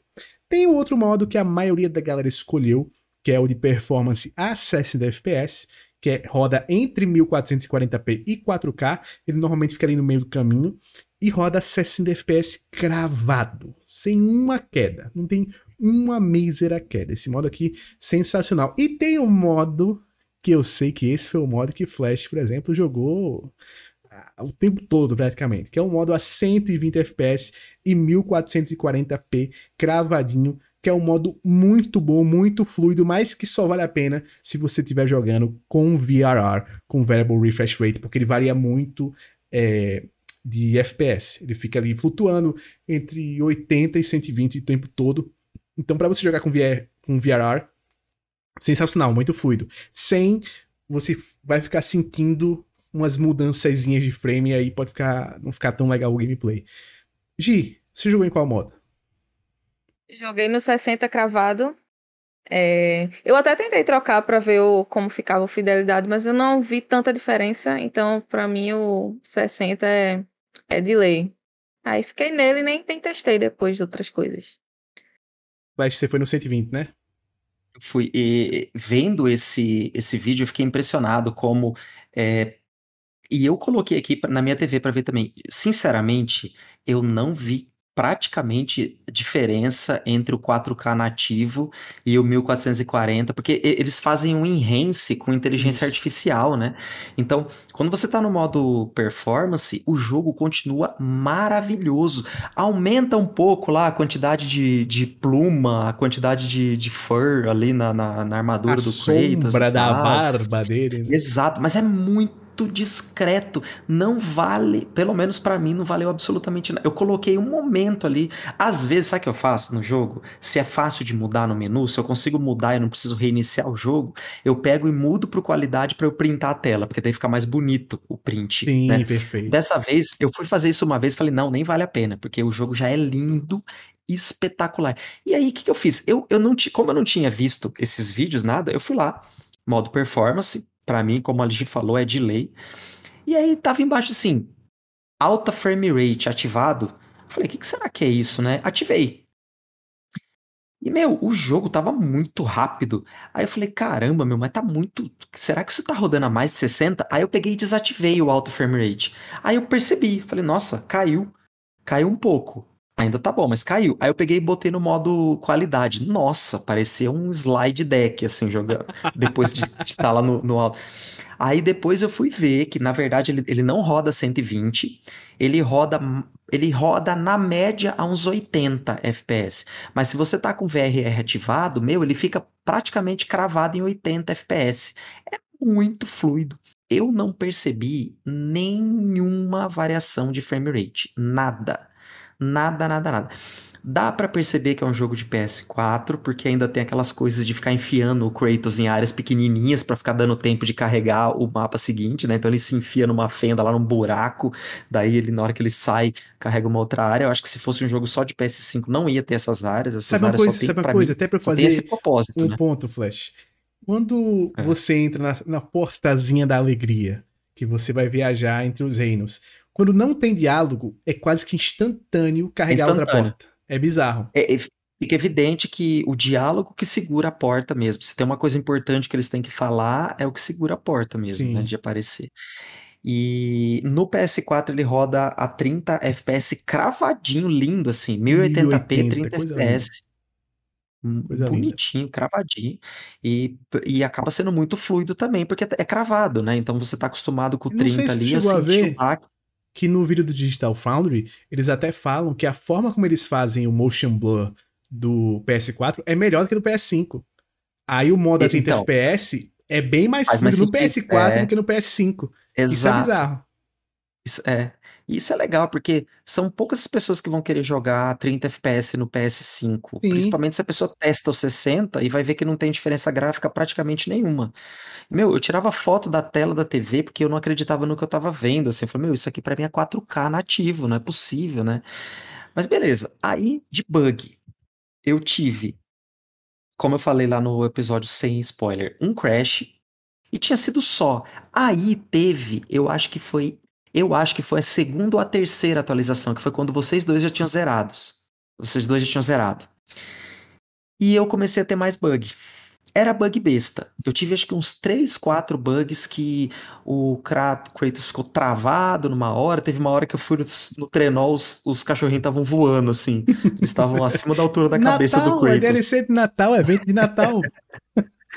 Agora teve um bug, um único bug que realmente ia atrapalhar muito, que isso eu não falei para vocês. Eu usei o aquele ataque especial da Freya de rainho na Gná. E aí ela fica fazendo aquele stag, né? Aí o que, que aconteceu? Acabou o especial, ela ficou naquele stag. Hum. Não saiu do stag. Aí eu continuei batendo nela, o HP dela foi baixando e ela ficava travada naquele stag. Aí eu falei, ah, vou matar ela aqui.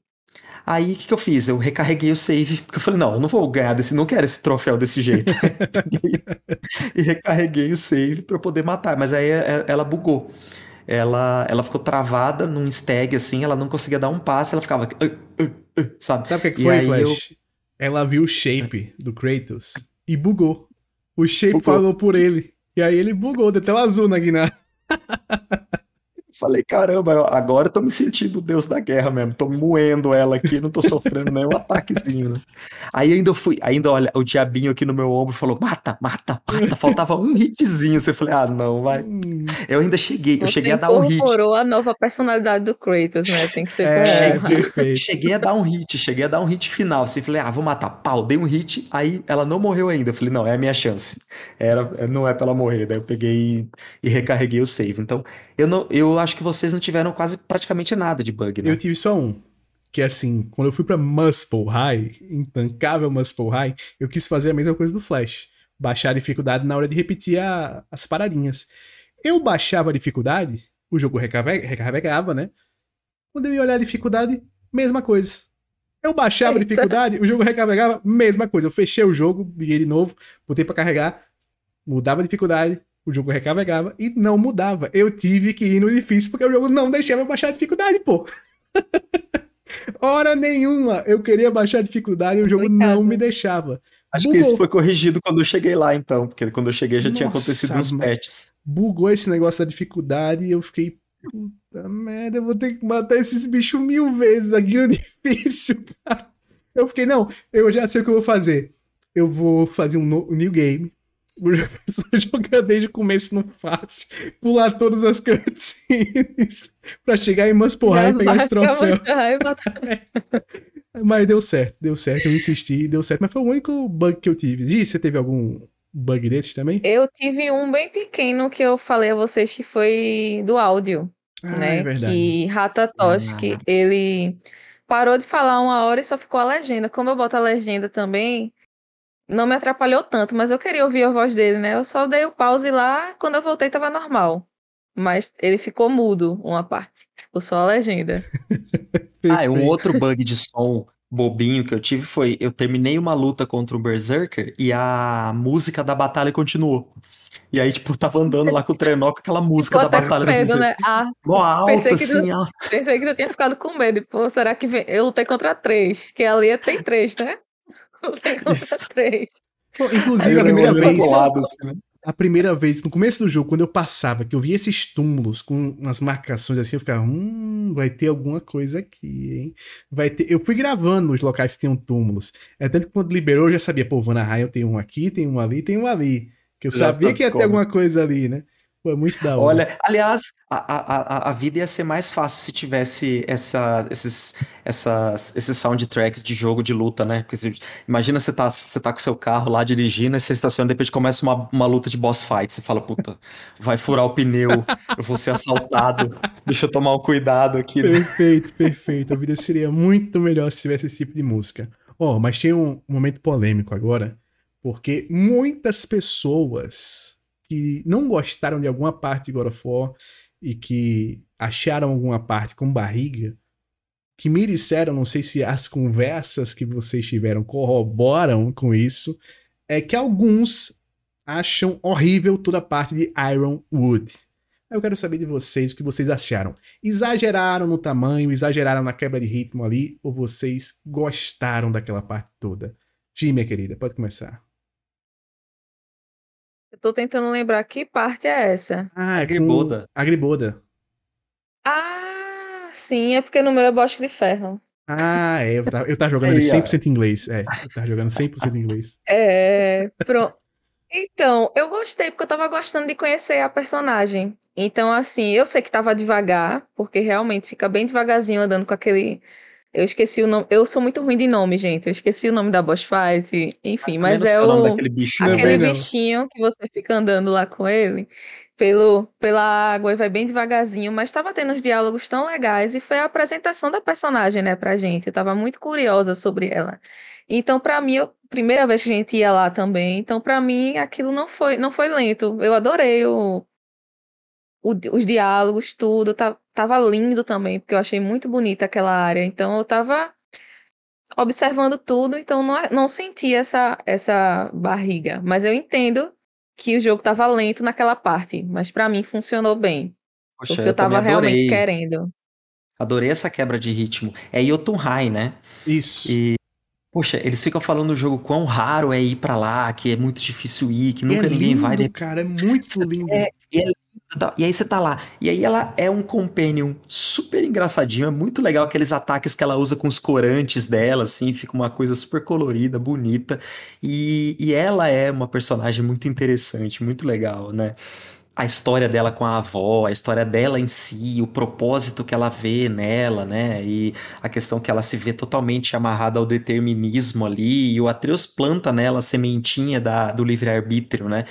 Então eu, eu adorei. Eu, eu, sinceramente achei que foi uma quebra de ritmo que encaixou perfeitamente bem naquele momento. Você vai curtindo, eu adorava. Eu, eu fiquei com vontade de poder controlar aquele, aquele bichinho lá um pouco para poder ir em algumas áreas, assim. Mas eu gostei muito de, dessa. Não, não, não achei ruim. Realmente, assim, não, em termos de, de ritmo, eu achei o jogo perfeito. É, eu também concordo com vocês. Até, pô, minha boss fight favorita por lá. E eu acho que é uma das partes do jogo que eu mais gosto, porque é um momento 100% Atreus se conhecendo. É o momento que ele Isso. se torna mais independente no jogo. Quando ele volta, ele volta como outra pessoa, decidido a cumprir a quest dele, sabendo do futuro dele. Ele descobre que o Kratos vai morrer ali. Ele descobre que ele vai ter alguma aliança com Odin é ali que ele planta a sementinha para um momento que eu vou trazer daqui a pouco, que é assim, um momento sensacional do jogo. E é ali que ele descobre o que aconteceu com os gigantes. E até que dão a pista do que vai acontecer com o Fenrir, que inclusive que sensacional a forma que eles fazem para criar o Fenrir. de falar essa boss fight, eu gostei também da boss fight com o Gar. Nossa, muito da hora. É muito a, a, essa, essa, essa forma que eles fizeram do Atreus ser pai do Fenrir e pai da Jormungandr é muito massa, né? Inclusive é aí que ele planta a sementinha da Jormungandr também. É, no, é muito, muito boa essa parte. É muito boa. E, é muito massa. E o lance do Fenrir, que eu achei mais genial ainda, é porque tava lutando lá com Garmin, eu não esperava nunca, nunca, nunca que ele fosse virar o Fenrir. E tava na cara o cachorrão lá, gigante. É, o exato, cara tá com exato. a alma, o bicho não tem alma, o cara tá com a alma na faca. E, pô, tá ali, mas você não vê. Mas é muito Eu só vim feito. entender da, esse da alma da faca quando ele falou. Porque Angry Boda fala pra ele, né? Tem uma alma na sua faca. Sim. Eu não imaginei que era. É outro aquilo. diálogo. Se você não presta atenção, você não entende também. É, é, outro diálogo. Isso, isso daí é. Aliás, falando nisso, é, vou puxar outro assunto aqui se vocês choraram em algum momento do jogo. No meu caso, foram dois momentos. O primeiro foi uma puta de uma sacanagem. Porque faz. Nossa, agora tá indo para três anos já que a minha cachorra morreu. Era uma labradora de 50 quilos, brancona, linda. A Lily, por causa do da Lily, porque é a Lily e o Ted do How I Met Your Mother, né? Então tem um cachorrinho, tem o, o Ted tá aqui e a Lily, a Lily morreu. E ela, assim, ela morreu super nova, ela tinha uns sete anos, e a gente chegou em casa, ela teve uma morte súbita, assim, não sabemos o que aconteceu. E a gente não tinha a nossa filha ainda, né, e minha esposa a gente passou uma semana imprestável, assim, chora, chorava no trabalho, chora, sabe? Negócio absurdo. E aí, naquela cena inicial, puta sacanagem. Aí eu falei, pô, já começa assim, mano, aí já ficou difícil. Aquele eu chorei, comecinho, eu chorei ali, não teve jeito, eu chorei. Aquele comecinho foi tenso. Agora, a parte que me pegou de surpresa mesmo, é, é a parte que. E eu, eu me emociono só de lembrar é a parte que é, eles vão para antes da batalha final e o, o, o, Kratos ele é nomeado general e aí a Freya fala, ó, vocês vão dormir aqui e tal, então essas são as barracas de vocês. Aí o Atreus falou, o quê? Tem uma só para mim? Não, tem uma para você, você é um guerreiro, você é o nosso campeão, né? E aí ele fica, ah, vai na barraca dele e tal, o Kratos entra. Tudo pimposo. Aí, aí, o Kratos vai lá, coloca a lâmina tal, fica pensando nas consequências do que vai tá por vir, né? e você tá naquela, né, meu, será que ele vai morrer, né? A profecia diz isso, né, que ele vai morrer. Tanto que eu ficava perguntando no grupo, gente, se tiver um ponto de não retorno, me avisem. Se tiver um ponto de não retorno, me avisem. Porque eu, eu achava que ele ia morrer em algum momento. E aí, sei lá, não ia ter como eu voltar para explorar algumas áreas, né? E aí, de repente, o Atreus aparece e fala: pô, pai, posso dormir aqui com você? Me conta uma história, né? E toda vez que eu vou colocar minha filha para dormir, eu conto uma historinha para ela. E, e esse negócio do da, do filho dormindo e o pai tá do lado, sentado, olhando, assim, é, cara, é uma, é uma, é uma coisa muito forte. Como, como diria meu amigo Lúcio, é muito forte, é muito é forte. Muito, não tem jeito. E, e, e, o peso de tudo que tá para acontecer, tudo, ele olhando pro, pro Atreus ali, que quis filho é dormir com ele, né? Você fala, poxa, é, talvez seja o único momento deles, né? É, aquele momento ali eu dei uma, dei uma baqueada ali, tive que tomar uma aguinha ali e aí seguir em frente. Mas eu, eu tinha certeza que o Kratos ia morrer. Eu também. Aliás, para quebrar um pouco o gelo aqui, antes de passar para vocês, o, um cara do, do podcast Kind of Funny, o cara, falando, o cara falou que ele tinha certeza que o, que o Thor ia matar o Kratos no começo do jogo, naquela boss fight inicial, e o jogo ia ser a vingança do Atreus. falei, The Last of Us Part 2. Você tá querendo jogar The Last of Us Part 2 e não sabe. E não tá sabendo pedir, né? Tá querendo The Last of Us Part 2 e não tá sabendo pedir. É, mas e vocês? E você, Gi? Diga aí. Eu chorei também nessa parte do, do Fenrir no início, porque, bem parecido com você, eu também perdi o meu cachorro.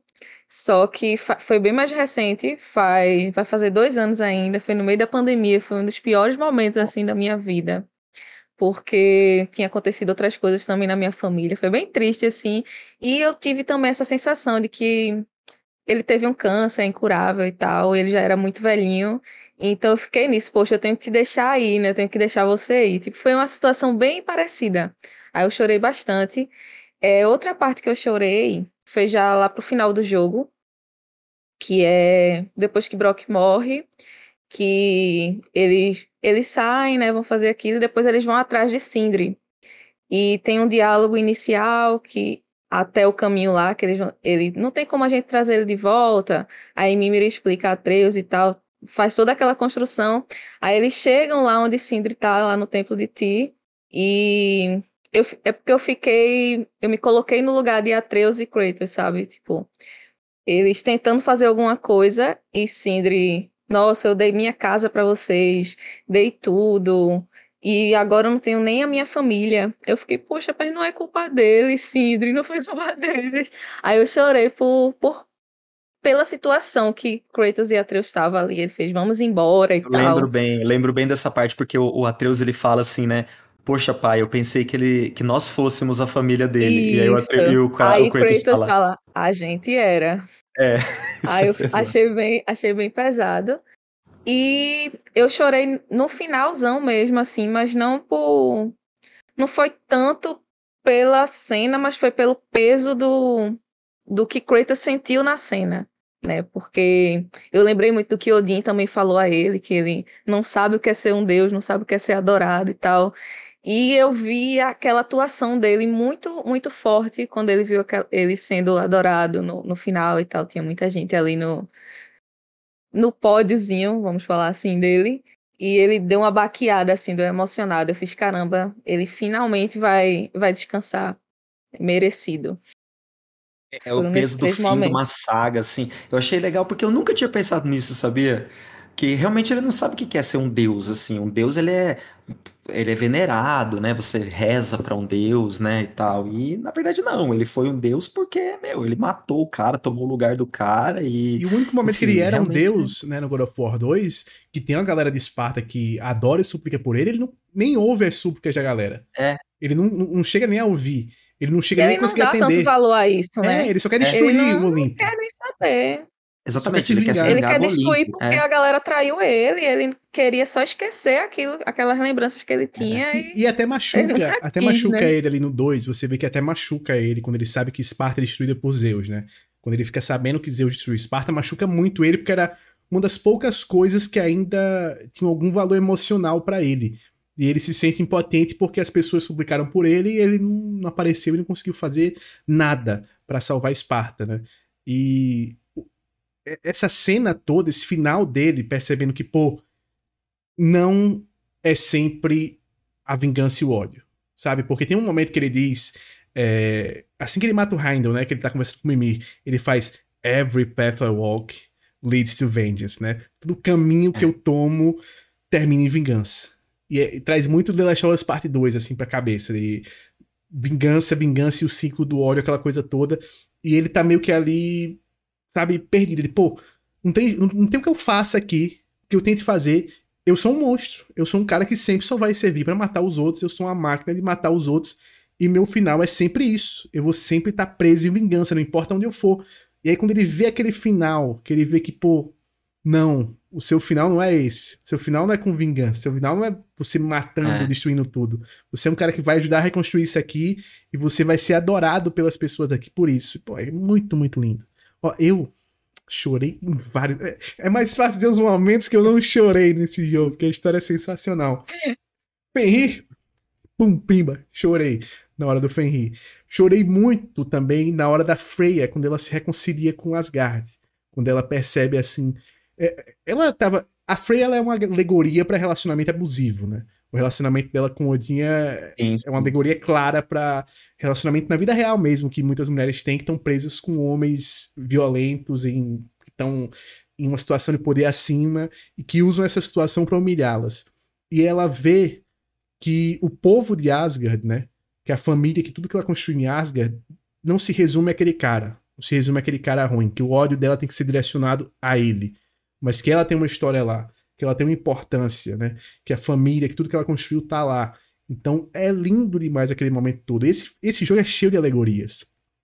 Eu até falei lá no, no, no grupo de spoiler no começo, quando o Atreus descobre que o Kratos vai morrer, e o Kratos, quando ele volta, tem aquela conversa com ele, você vê claramente assim duas coisas.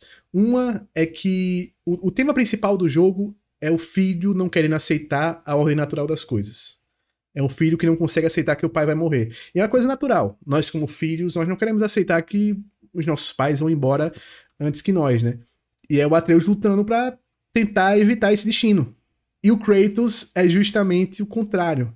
Ele é o pai que sabe que ele vai morrer primeiro que o filho, sabe que é natural e tá tentando preparar o filho dele para viver de forma é independente. Isso, né? Mas ele tá forçando tanto isso em alguns momentos os dois estão forçando tanto isso que eles esquecem de aproveitar os momentos que eles ainda têm juntos. E aí a jornada dos dois toda no jogo culmina nisso. Nos dois, pô, vamos fazer o que a gente quer fazer. Vamos decidir da forma que a gente achar melhor. Mas sem nunca perder isso. Esse laço que a gente tem. Aquela conversa dele com Kratos, entre o Kratos e o Atreus em Helheim, é sensacional. Que o Kratos, assim, se abre para ele. O Kratos nunca se abriu para ninguém. O Kratos tá se abrindo para ele. Tá, pô, deu ruim, cara, não, não vai dar. Realmente eu falei com você. Eu era para te dar ouvido para você e não dei. Eu tentei lhe proteger, tentei lhe blindar e não segui o que você tava querendo e tal. Me desculpe. E aí o Atreus traz a frase que ele diz no, no jogo anterior a todo momento pro Atreus, né? Pô, pai, não, Don't be sorry, be better, né? Não, be não better. se desculpe, seja melhor. Ali o choro veio. E outra hora de choro, outra hora de choro. Momento que eles saem para esparecer. E o Atreus, ele tá de luto. E ele não sabe lidar com luto. E de novo, The Last of Us. Eu zerei The Last of Us Part 1 esse ano. E o, o Job, ele, ele é aquele cara que ele não sabe lidar, lidar com a morte. E isso vai passar. Ele ensina isso também pra, pra ele, né? E no segundo jogo você, você vê a Ellie tendo que lidar um pouco com isso. Aqui não. Aqui é meio que um The Last of Us parte 2 se as coisas fossem por um caminho diferente. Aqui o, o Kratos aprendeu que ele não, ele não sabia lidar com luto, ele não sabia lidar com perda. Mas ele aprendeu a lidar com a perda. O jogo todo ele aprendendo a lidar com a perda da, da, da mulher dele. A todo momento que ele lembra dela, que tem aqueles flashbacks, é justamente ele aprendendo a lidar com aquele sentimento. E ele se reconciliando com tanto com ela quanto consigo mesmo, né? Ele meio que se preparando para morrer ali o tempo todo. E quando chega naquele final, aquela conversa final que ele diz: Ó, oh, não atira. Tá tudo bem você sentir. Tá tudo bem você querer extravasar. Você não precisa fazer como eu, como eu fiz com você no começo ali do outro jogo. Que a gente tava de luta e a gente foi caçar um bicho, matar. Eu fui ensinar a matar. Isso foi, isso foi muito, isso foi muito pesado mesmo. Isso foi ele, muito massa. De... Ele, cara, não precisa. Seja você. E, e o que faz você ser um cara melhor do que eu é porque você sente, você se importa com as pessoas e por isso você vai ser um Deus bom. Por isso que eu confio em todas as decisões que você tomar daqui para frente, porque você não pensa só em você. Você sente, quando você perde um amigo, você sente. Quando você vê seu amigo perdendo alguma coisa, você sente, você tem empatia por ele. Pô, aquele momento é sensacional. E os outros dois momentos ainda que eu chorei, o primeiro foi de emoção da cena, que para mim é a maior cena dos videogames em muitos anos. Que é aquele momento de entrada pra batalha final que o Kratos vai é, tocar o, o, o Galhorn. Nossa, aquela cena, é, é, braba. é assim, eu me segurei semanas para dizer, mas aquela cena é o equivalente a Vingadores Ultimato, quando abrem os portais e saem geral, sabe? E o, o Capitão América diz, Avengers! Assemble. É, é, isso. Aquela cena é o equivalente disso nos games. Quando ele toca, tá geral entrando, geral entrando, e a música vai subindo. Tan, tan, tan.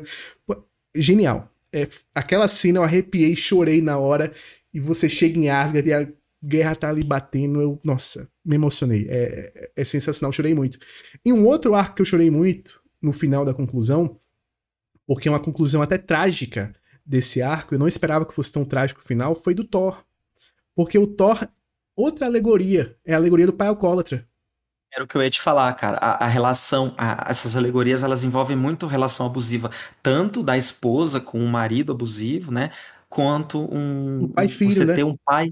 É, pai e filho, pai alcoólatra. Então, aquela cena, né, da filha dele, que eu sempre esqueço o nome dela a também.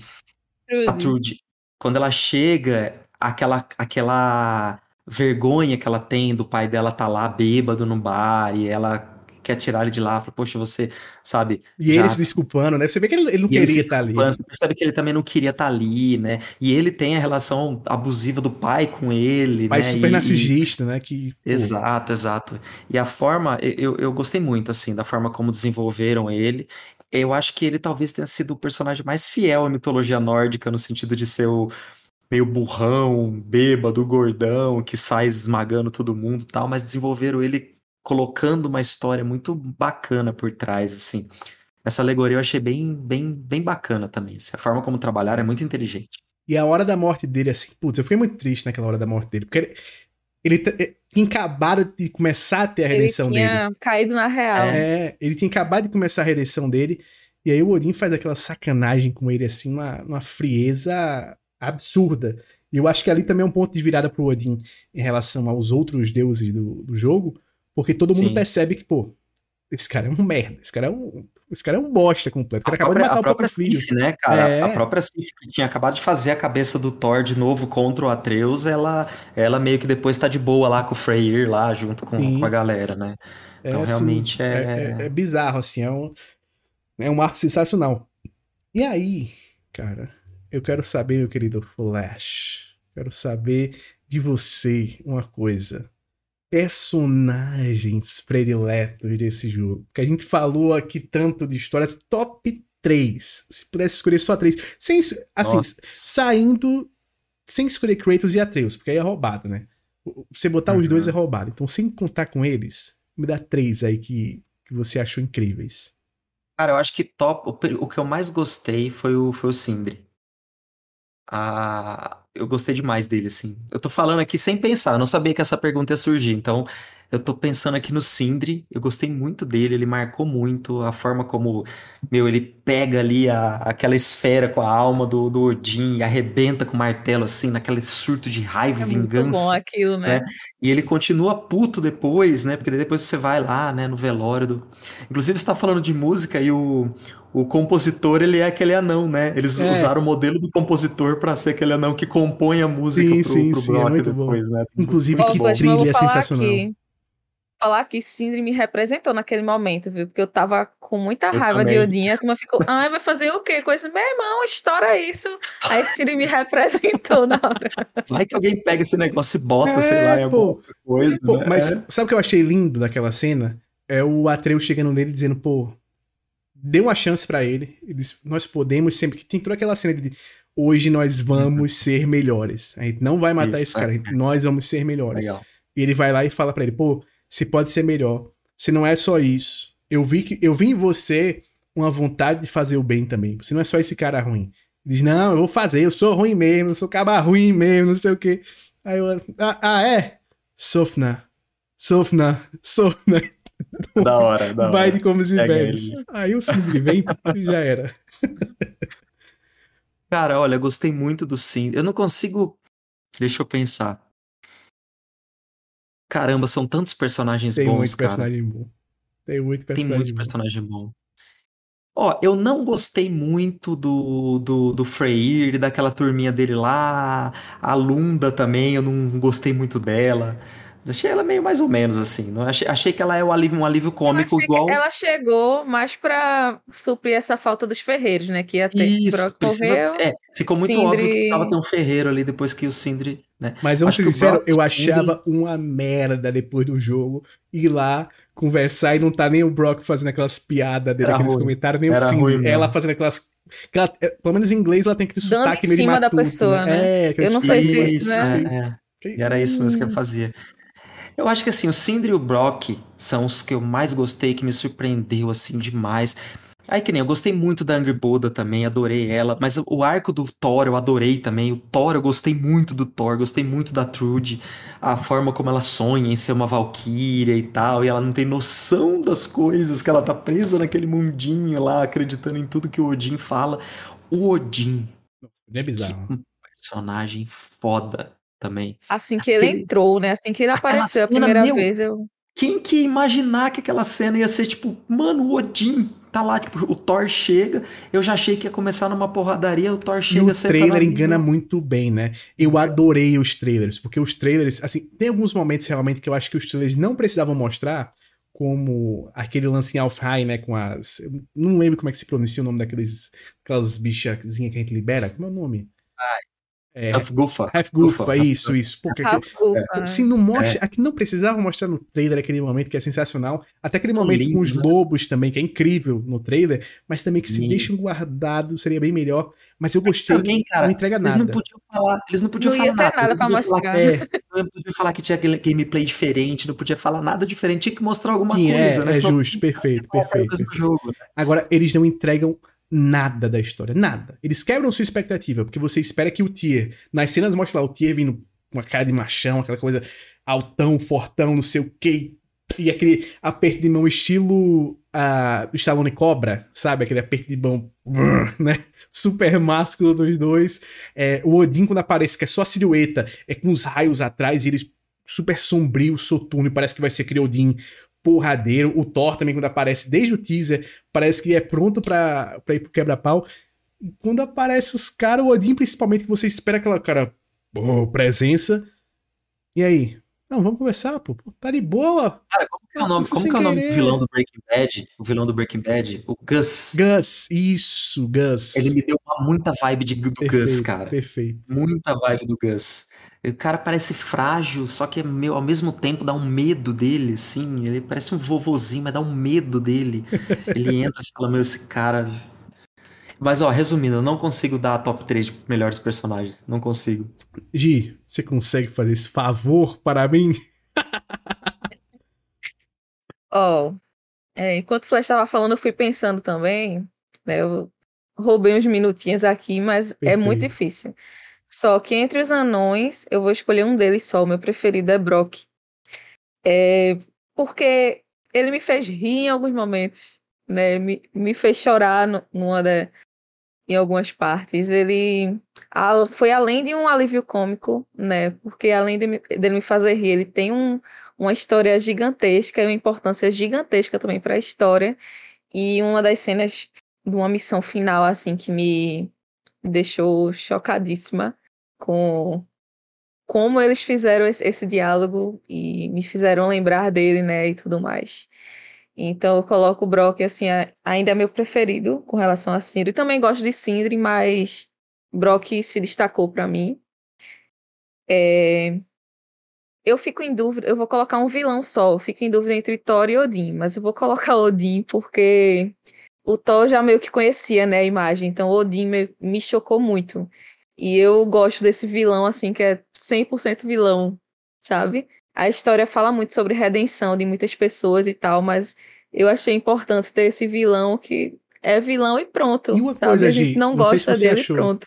O contraste dele com Zeus é sensacional, porque o Zeus é aquele cara imponente, fortão, com cabelão, que vive no Monte Olimpo, que tem uma espada gigantesca, que é sempre aquele ser gigante, né? Que vem presença. O Odin, até onde ele mora, até Asgard, eles, eles tem aquele paredão gigante de Asgard, mas quando você Isso olha eu achei Asgard, legal demais. super Isso. simples. E ele ali, Poder não tá na. A voz calma, É, né? ele- E tal. Poder não tá em exibir as coisas. Poder tá em você tá aqui na simplicidade e todos saberem que tem que lhe respeitar. Pô, essa frase é, é absurda.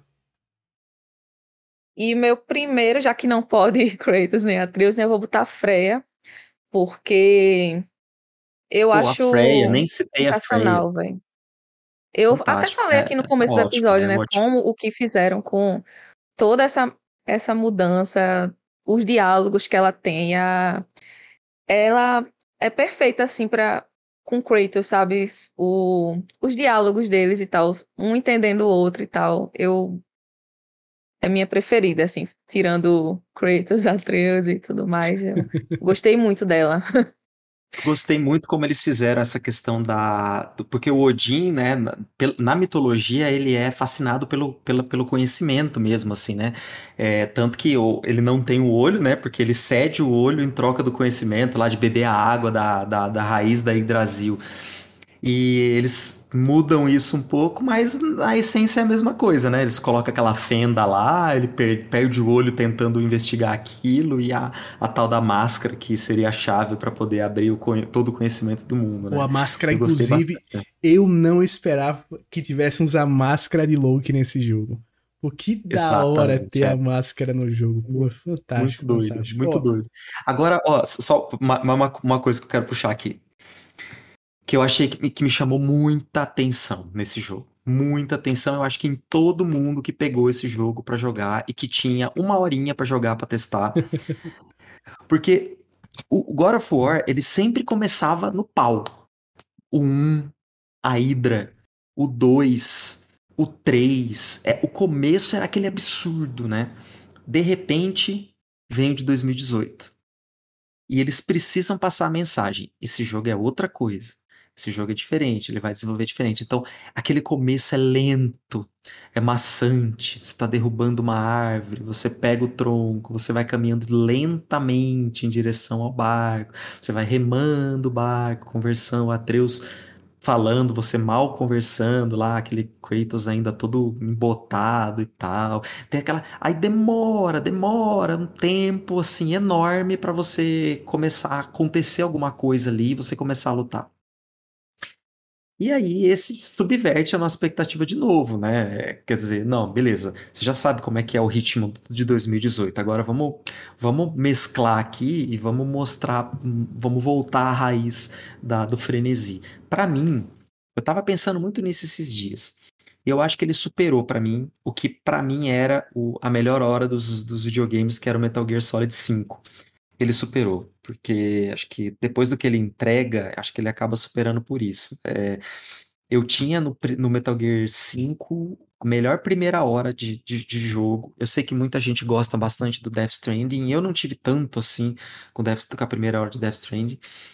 É, o que me mar- tinha me marcado demais, eu sempre falava que era disparado a primeira hora, era Metal Gear Solid 5, mas eu posso dizer categoricamente aqui que superou. Eu não imaginava. Essa primeira hora, bicho. Meu Deus do céu, tudo que acontece, até você lutar com Thor e, meu, é absurdo. É absurdo. Não sei se vocês tiveram essa mesma sensação. É, é, é bizarro, assim. A primeira hora. Eu, eu joguei praticamente só a primeira hora quando eu comecei a jogar, né? E o jogo sai ali, que todo mundo joga de meia-noite. Mas todo mundo tem compromisso no outro dia. E eu joguei, joguei aquela primeira hora. Eu fiz, meu Deus do céu, como é que eu vou fazer pra ir pra faculdade, pra trabalhar, pra fazer alguma coisa amanhã? Porque eu só quero continuar isso aqui que tá incrível. Tá sensacional esse jogo. É, é bizarro. A primeira hora é surreal de boa. Pra mim também, foi a primeira hora, porque a gente já começou os três chorando, né? Com o Fenrir. e depois vem aquela luta, me marcou muito também. Tanto a chegada de Odin, foi tudo de uma vez só, sabe? Muito massa. É bizarro. Esse Pô, eu acho que eu te, eu te cortei, hein, Luciana? Você acabou nem falando os seus, seus personagens Ah, é preferidos. verdade, nem eu tinha percebido Manda aí. que. Pô, Manda quase aí, que aí. escapei. Eu quase que armei a Tava querendo armadilha. fugir, né? É, vocês tá caíram e eu escapei. Eu acho que no meu top 1, Sindri. Até lá no grupo de spoiler, lá no começo do jogo, eu falei, pô, queria botar Sindri num potinho. Pô, o cara é incrível.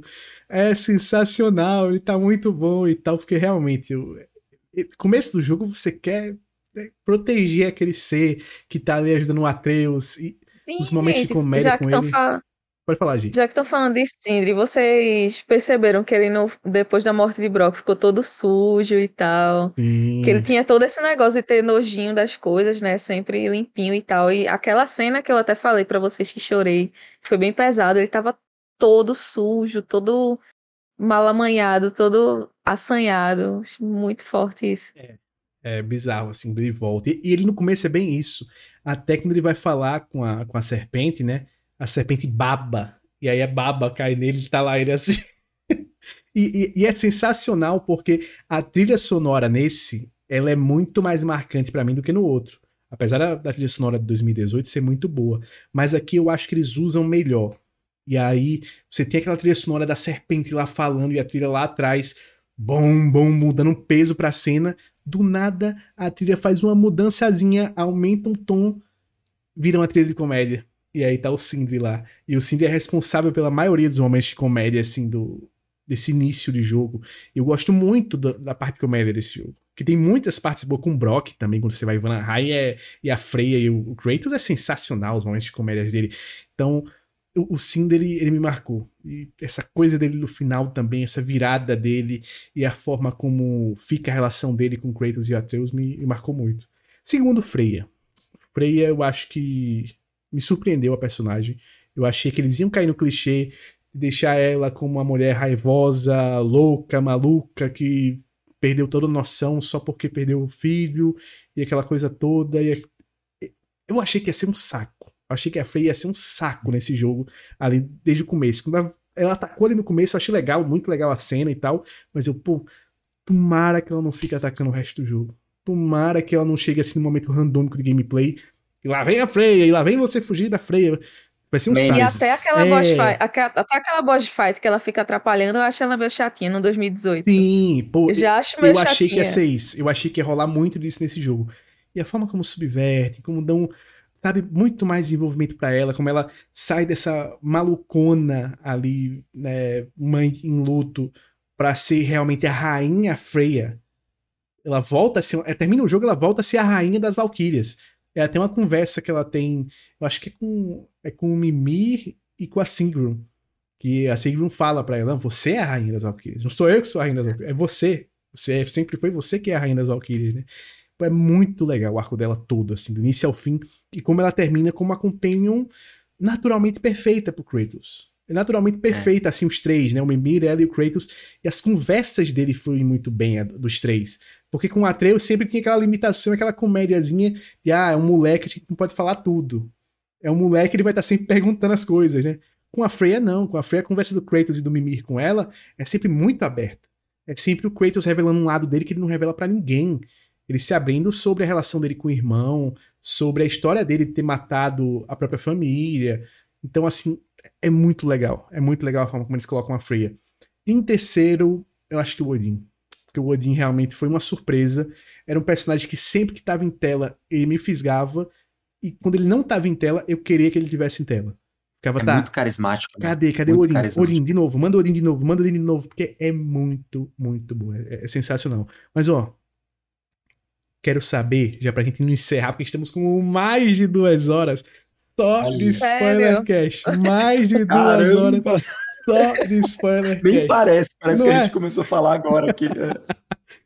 Mais de duas horas de spoiler cash. Então aqui, para encerrar, eu queria então as considerações finais de cada um de vocês sobre esse jogo. Primeiro o seguinte, tem uma pergunta que não foi respondida, 2018. Quando Atreus fica doente, em 2018, Kratos está subindo com ele no elevador do nada de longe, alguém troca a trombeta lá, chamando a, a serpente. No 2022, o Ragnarok, eles não respondem essa pergunta. E o diretor Eric Williams, ele falou que sabe quem é que tocou aquela trombeta. Sabe quem tocou e não vai falar. E não vai falar. E aí eu quero saber, Flash, primeiro você, quem você Nossa, acha que trocou ideia. aquele negócio? Você não tem ideia. Faço a menor ideia. Aliás, é, eles. eles é... Não, vai, vai lá, vai lá, vai pra gente, depois a gente continua. Gente, eu não, eu não sei responder essa pergunta sem viajar total. tipo, não tem. Hum, quem? Realmente não sei, assim. E, e por que até? Com a viagem no tempo. É, e por quê, né? É, é. Por quê? Queria não falar o que com, com, a serpente, né? Tem alguma coisa assim. E eu, é uma coisa que está na minha poucas cabeça. Poucas pessoas desse... podem falar com a serpente, né? Ainda tem Sim, isso. Exatamente. É, até algumas pessoas eu lembro que pensavam ser a, a mãe do Atreus e a mulher do, do Kratos, né? Que alguns diziam, não, ela não, não morreu mesmo, viajou no tempo e foi falar alguma coisa lá com a serpente, sei lá. Não sei, a serpente. Enfim, algumas pessoas falaram que era Angry Boda e o, o Eric já falou, não, estão longe, não é Angry Boda que foi, não. Incrível, Flash, continue. Continue sua linha de raciocínio aí. Não, não, eu não ia, não ia falar nada a respeito disso. Você tem algum palpite? Nenhum! Eu não tenho ideia de quem tocou aquele negócio. Nossa, a menor ideia. Eu, eu achei curioso ele falando isso. É, Porque eu... ele falou numa naturalidade, assim, ele falou, não, eu sei quem foi. Aí, tá, mas aí o pessoal falou, e aí? E, não, eu não vou falar, eu, eu, eu, sei. E ele, ele não é ele não é tão carismático quanto o Cory Barlog. Nem chega perto, assim. Nossa, assim. É. Nas entrevistas ele fica totalmente apático, assim, bem seco tal. O Cory fica fazendo caras e bocas e tal, né?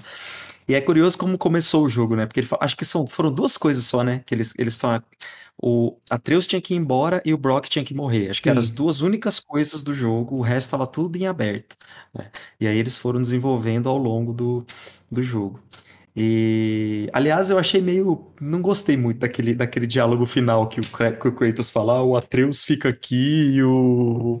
E como é que é que ele fala? Ele fala. O Loki vai. Ele fala: Loki vai, mas o Atreus, é, fica. fica põe a mão aqui. É. Eu falei: ah, achei, meio. Porque é óbvio, né? Realmente, ele, ele, o Atreus não existe mais, né? Aquele momento ele marca o fim da existência do Atreus, que vai ficar na lembrança do Kratos. E ele agora é o Loki. Ele tem a missão dele e ele vai ter que desempenhar aquela missão. Achei que esse fim bonito, diálogo não necessário. Agora, para consideração final, eu queria só ressaltar a qualidade do pós-game, depois que você zera. Né? Eu, durante a jogada, eu peguei eu, foi talvez um dos jogos que eu mais tenha explorado assim, e conseguido pegar os colecionáveis, porque eu queria realmente é, tirando aquelas relíquiazinhas, aquelas coisas lá que os colecionáveis eles eram muito divertidos, eles davam informação, ou então eram aqueles poemas que você tinha que descobrir que jogo que era da, da, da Sony e tal. E e os, os corvos eles davam as recompensas, então tudo fazia Essa sentido. Vez eu fui atrás de né? todos, consegui. Não, todos, todos faziam sentido. E eu consegui pegar todos assim, sem guia, porque realmente eu ficava prestando atenção. Na hora que eu vi o barulhinho, eu já não saía dali enquanto eu não achava o bendito do corvo.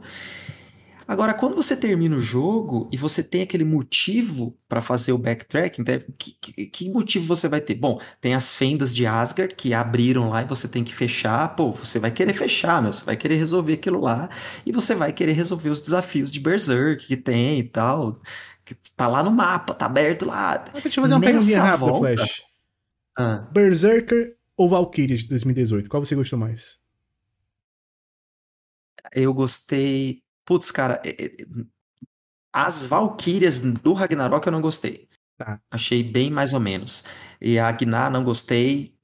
E as Valkyrias que a gente luta na boss fight eu amassei elas tão rápido que não consegui nem ver. É. Nem ver direito o que, que, que, era.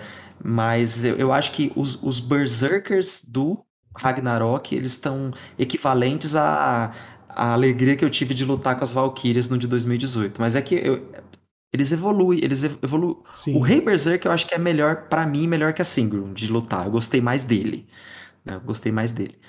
Mas nesse backtracking, né, é, nessa volta para fechar as coisas que, que, o jogo deixa em aberto e, e, ele termina de uma forma, meu, ele não termina, né? Na hora que na hora que acaba ali aquela, pô, o Atreus precisa ir na missão e a, a Freya já vai, ó, vamos lá, Kratos, vamos fechar aqui as fendas, a gente tem coisa para fazer vamos dar tal. um pau na e vamos dar um pau na Gnar. Então tem muita coisa para fazer. E nessa volta, o, o, o, level design é tão bem feito que você meio que inevitavelmente vai passar na frente de coisas que você só vai conseguir abrir com a lança, né? E aí você vai achando as coisas e, e foi muito natural para mim. Tanto que é isso, eu não precisei ficar pegando guia para ficar pegando coletável, porque eles acabaram aparecendo enquanto eu explorava por outras coisas, né? Você terminou com quantas horas, Flash? Assim, Gostei tudo. muito. Eu acabei tudo com. Acho que foi. 65. Eu achava que E 84 foi vocês? muito, porque eu terminei com 47. Porque assim, eu não esperei zerar pra fazer tudo da cratera. Nem tudo que dava pra fazer, de quase tudo que é canto. Eu, antes de zerar, eu fiz, não. Não, eu não quero, eu não quero. Eu, eu pensava que o Kratos ia morrer, né?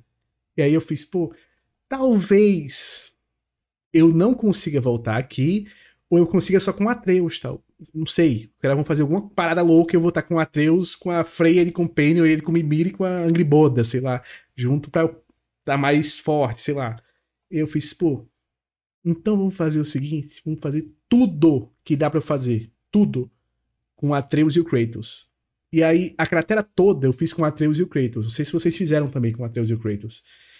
Os diálogos com o Atreus e o Kratos são sensacionais. Porque o Atreus é. É tipo. Hã? A mamãe? Não acredito. Ah, cara, agora eu vou ter que É jogar de muito novo. bom. Legal. É muito bom, porque é o Atreus surpreendendo. E o Atreus dando umas alfinetadas no Kratos, que o Kratos faz, não. Ela não era assim. Aí o Atreus, ela podia não ser assim pra você, mas talvez ela fosse assim mesmo. Aí o Atreus, eu acho que foi um atrito da mamãe com Thor. E o, e o Kratos, não, não foi. Tua mãe não é dessas coisas. Tua mãe não ia, não ia pegar uma briga dessa Já assim, a não. Freya fala que conheceu ela. Sem- É. Ela tava sem o machado, mas fala que conheceu ela. Ah, pois com o Atreus é. É. totalmente diferente. O Atreus, tem uma hora que o Atreus faz.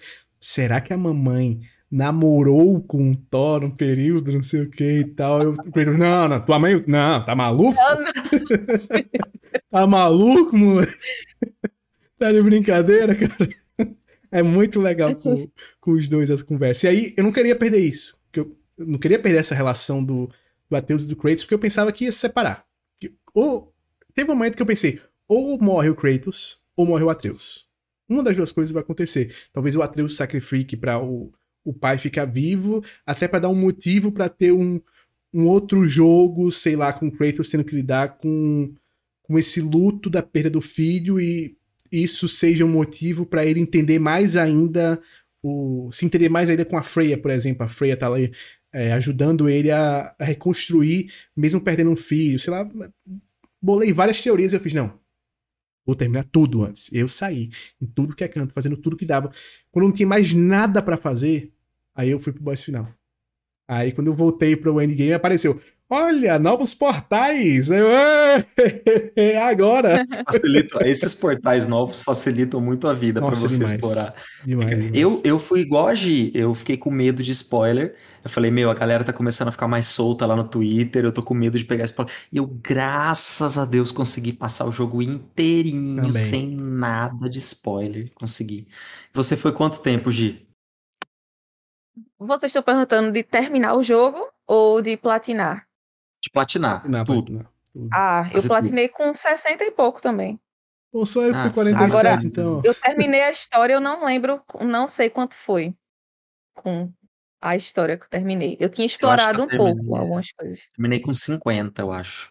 E aí É, a história mais termina com 15 horas 42. ali brincando. Você é muito bom, é muito É porque bom. eu também fui fazer o 100% em todos os reinos, né? É, então, Ah, fiz isso também. É, também, Fiz também. isso também. Aí eu demorei pra achar. Tem até uma missão que eu queria comentar, que é eles fizerem lacração? homenagem ao. A da lacração. Lacração? Ah, essa missão é tão bonitinha, né, meu? Tão que linda, da eu fui ver, hora, fui ver a história missão. super legal. Inclusive, eu fiquei na dúvida, na dúvida, Flash. Esse, esse desenvolvedor que morreu foi o mesmo do Machado?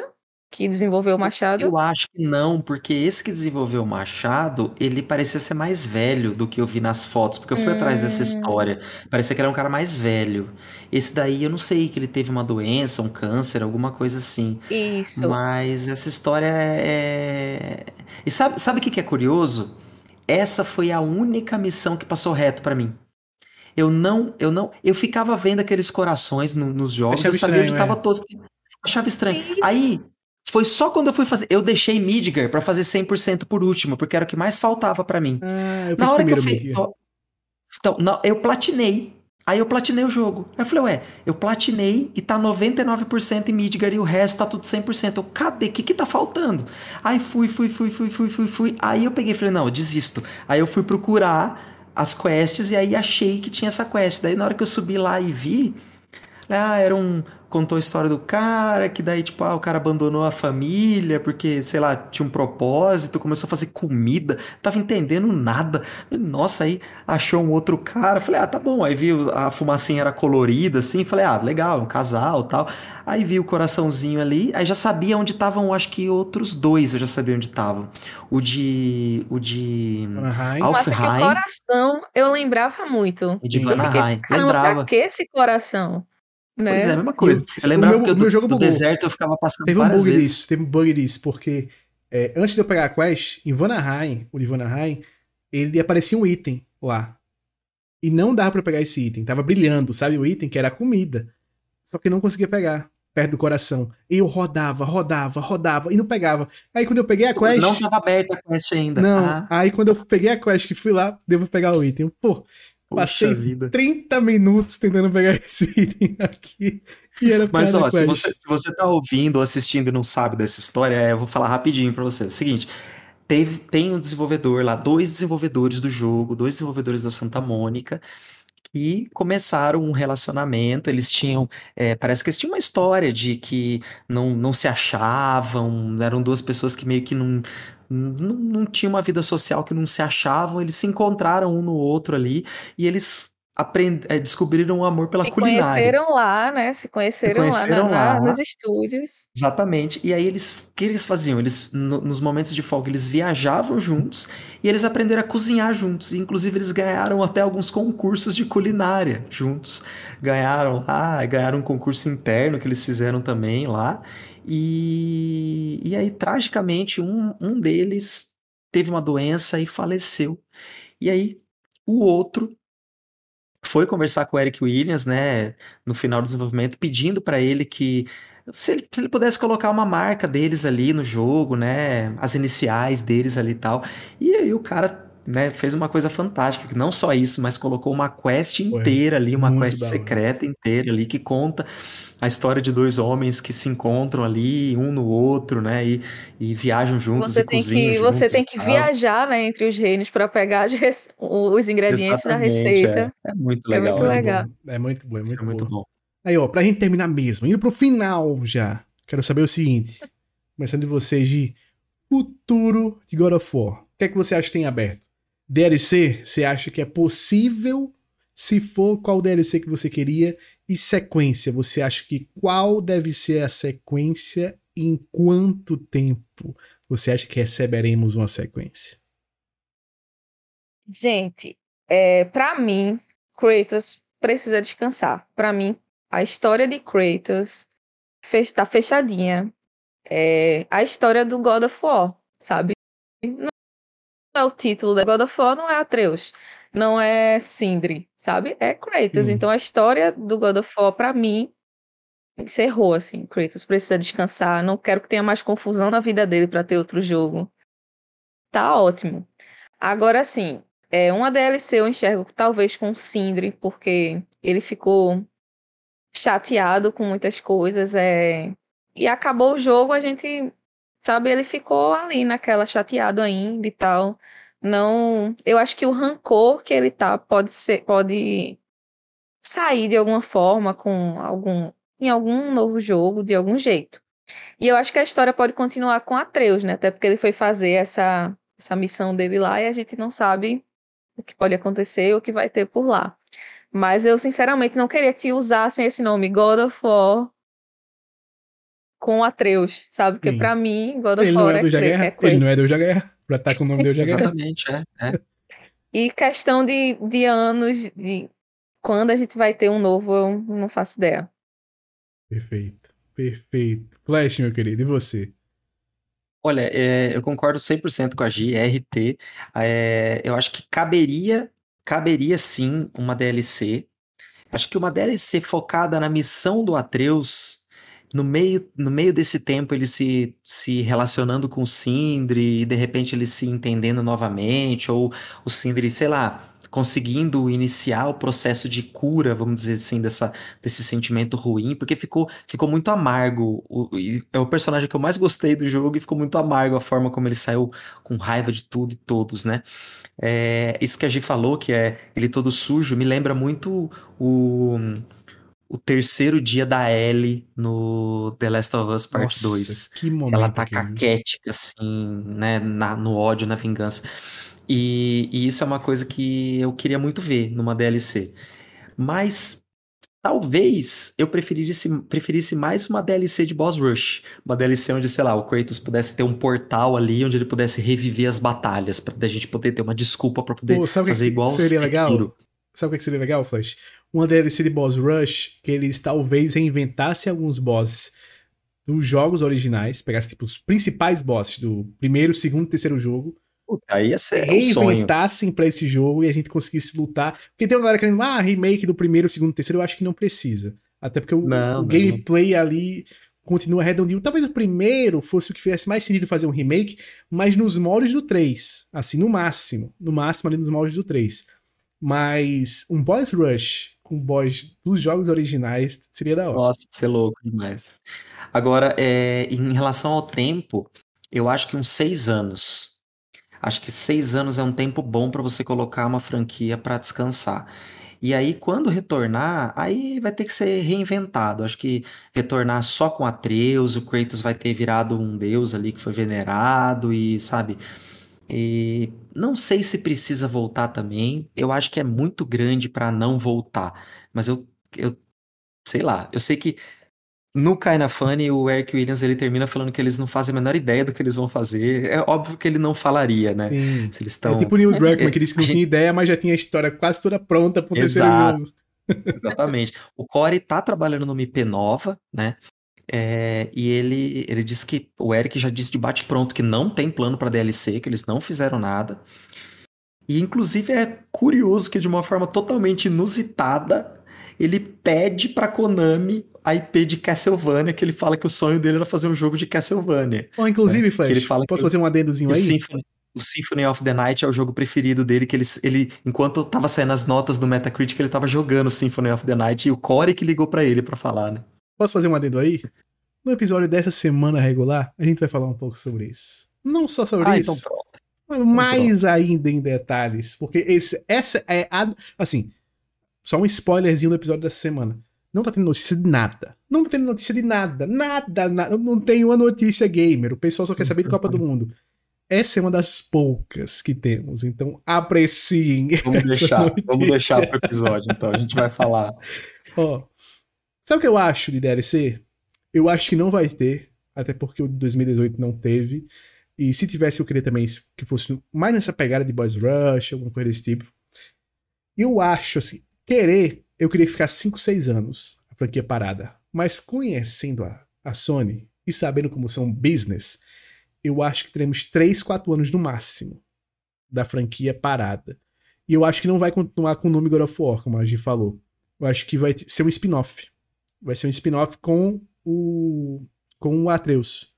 Eles vão fazer um spin-off com o Atreus e aí dando um nome de jogo para ele. Eu acho que essa introdução e gameplay dele já foi muito para isso também foi para meio que testar um pouco isso, saber como é que o público ia reagir. E se der tudo certo, vamos seguir com, com essa pegada. E eu não queria que fosse uma mitologia que todo mundo tá querendo, que é o Egito. Eu acho que é muito muito fácil o Egito. É muito óbvio. É muito na cara levar o Atreus pro Egito agora. Eu acho que mesmo que tudo aponte para o Egito, eu não queria. Queria, assim, uma parada diferente. Uma mitologia asiática, uma mitologia latina, sabe? Alguma coisa saindo Exato, totalmente. vai ser explicar como que, por que que ele iria, né? Porque assim, o motivo o Kratos, é dos gigantes. Basicamente é dos gigantes, matou né? todos os deuses Sim. gregos, né? E aí, tipo, acabou com a mitologia grega. Perfeito. E daí Agora, realmente, ele pode caçar os gigantes e acabar é, caindo em outros, né? Exato. E... Porque a missão que, que fica ali no final para mim dele é o seguinte, pô, os gigantes, eles estão espalhados por outras mitologias agora.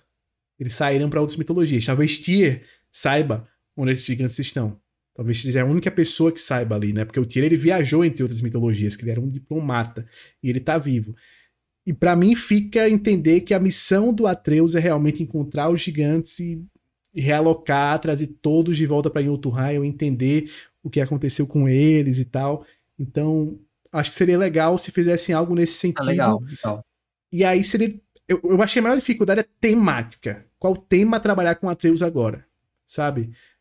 é de amadurecimento, vai trabalhar o que com ele? Vai trabalhar o tema dele conseguir encontrar o objetivo dele na vida, mas aí é muito vazio. Talvez é. dele encontrar os gigantes, mas ele bater de cara de frente com os gigantes porque os gigantes não querem voltar. E aí ele ter que lutar contra a própria vontade de achar, tipo, ele acha que o certo é trazer os gigantes de volta para Yotuhai, mas os gigantes acham que não. Que o certo é eles ficarem lá. E talvez o arco Sim. deles seja vai ter a relação isso. dele com a, com a Angry Boda também, isso, né? também. Aliás, uma das coisas mais da hora é quando você volta com o Kratos lá pra Jotunheim e tem aqueles diálogos ele, o Mimir, tipo, o Mimir perguntando pra ela qual que é as, quais, quais são as intenções, com o nosso rapaz. É o mais, mais da hora ele falando lá, ah, você desenha, que lindo, não sei o quê. Meu filho desenha também, mas não tão bem quanto você. Aí ela fala, é, não, ele tem talento, mas ele precisa de disciplina. Aí ele olha e fala, eu gostei de você.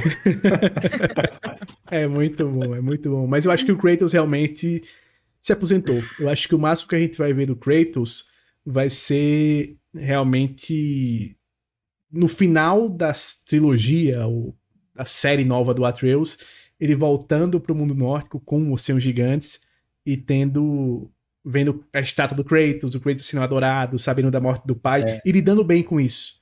E lidando sabendo, pô, ele morreu, mas ele morreu da maneira que ele queria morrer. Ele morreu porque a morte realmente conquistou. Porque, né, fechou o ciclo dele. Aí eu acharia legal, acharia bonito. Uma teoria que eu vi a galera jogando que seria repetitivo, mas seria interessante de ver, era se o Atreus fosse para onde era a Grécia e agora fosse Roma. E os deuses fossem os deuses que Kratos enfrentou na época da Grécia, só que romanos agora. Sabe? Romanos, que legal. renascido esse uhum. Podia dar alguma coisa legal também é, por aí, ele descobrir mais do passado do pai e tal, e aí podia ter alguma coisa por aí. Não, eu não queria por esse caminho. Eu acho que ir pra um canto novo seria mais legal, mas se fosse por aí, eu também não ficaria é. com raiva. E eu acho, cara, que, que vai voltar. Acho que a gente vai voltar a jogar com o Kratos ainda, mas eu acho que a gente vai voltar o remake dos primeiros, sabe? Hum. Não agora, mas eu imagino que no futuro, daqui uns anos, provavelmente vai ter um remake, assim, numa pegada mais 5, cinematográfica, cinematográfica, assim, sabe? É, é, vai rolar. Uma hora vai a, rolar. Turma vai, a turma vai adorar, hein? A turma já não gostou dessa, dessa mudança do, do Kratos. Nossa, Aí vai mudar os é. primeiros jogos agora. Nossa, mas a liberdade. Estão mudando a visão do David Jeff, porque o David Jeff também.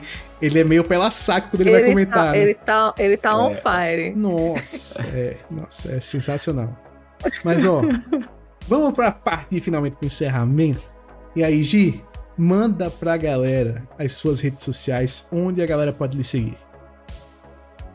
Vocês podem me encontrar no Twitter, arroba na paz dos games. Perfeito. Flash, você? Olha, eu quero dizer que eu adorei esse episódio, tá? Não parece que nós estamos aqui há mais de duas horas conversando. Duas horas então... e meia.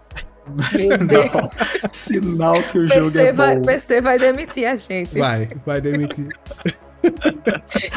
ah, olha, galera, vocês é, me encontram no Twitter, no arroba flash underline night. Eu preciso dizer o seguinte: eu fechei meu cu. Hum. É aquela história, quem tem cu tem medo, né?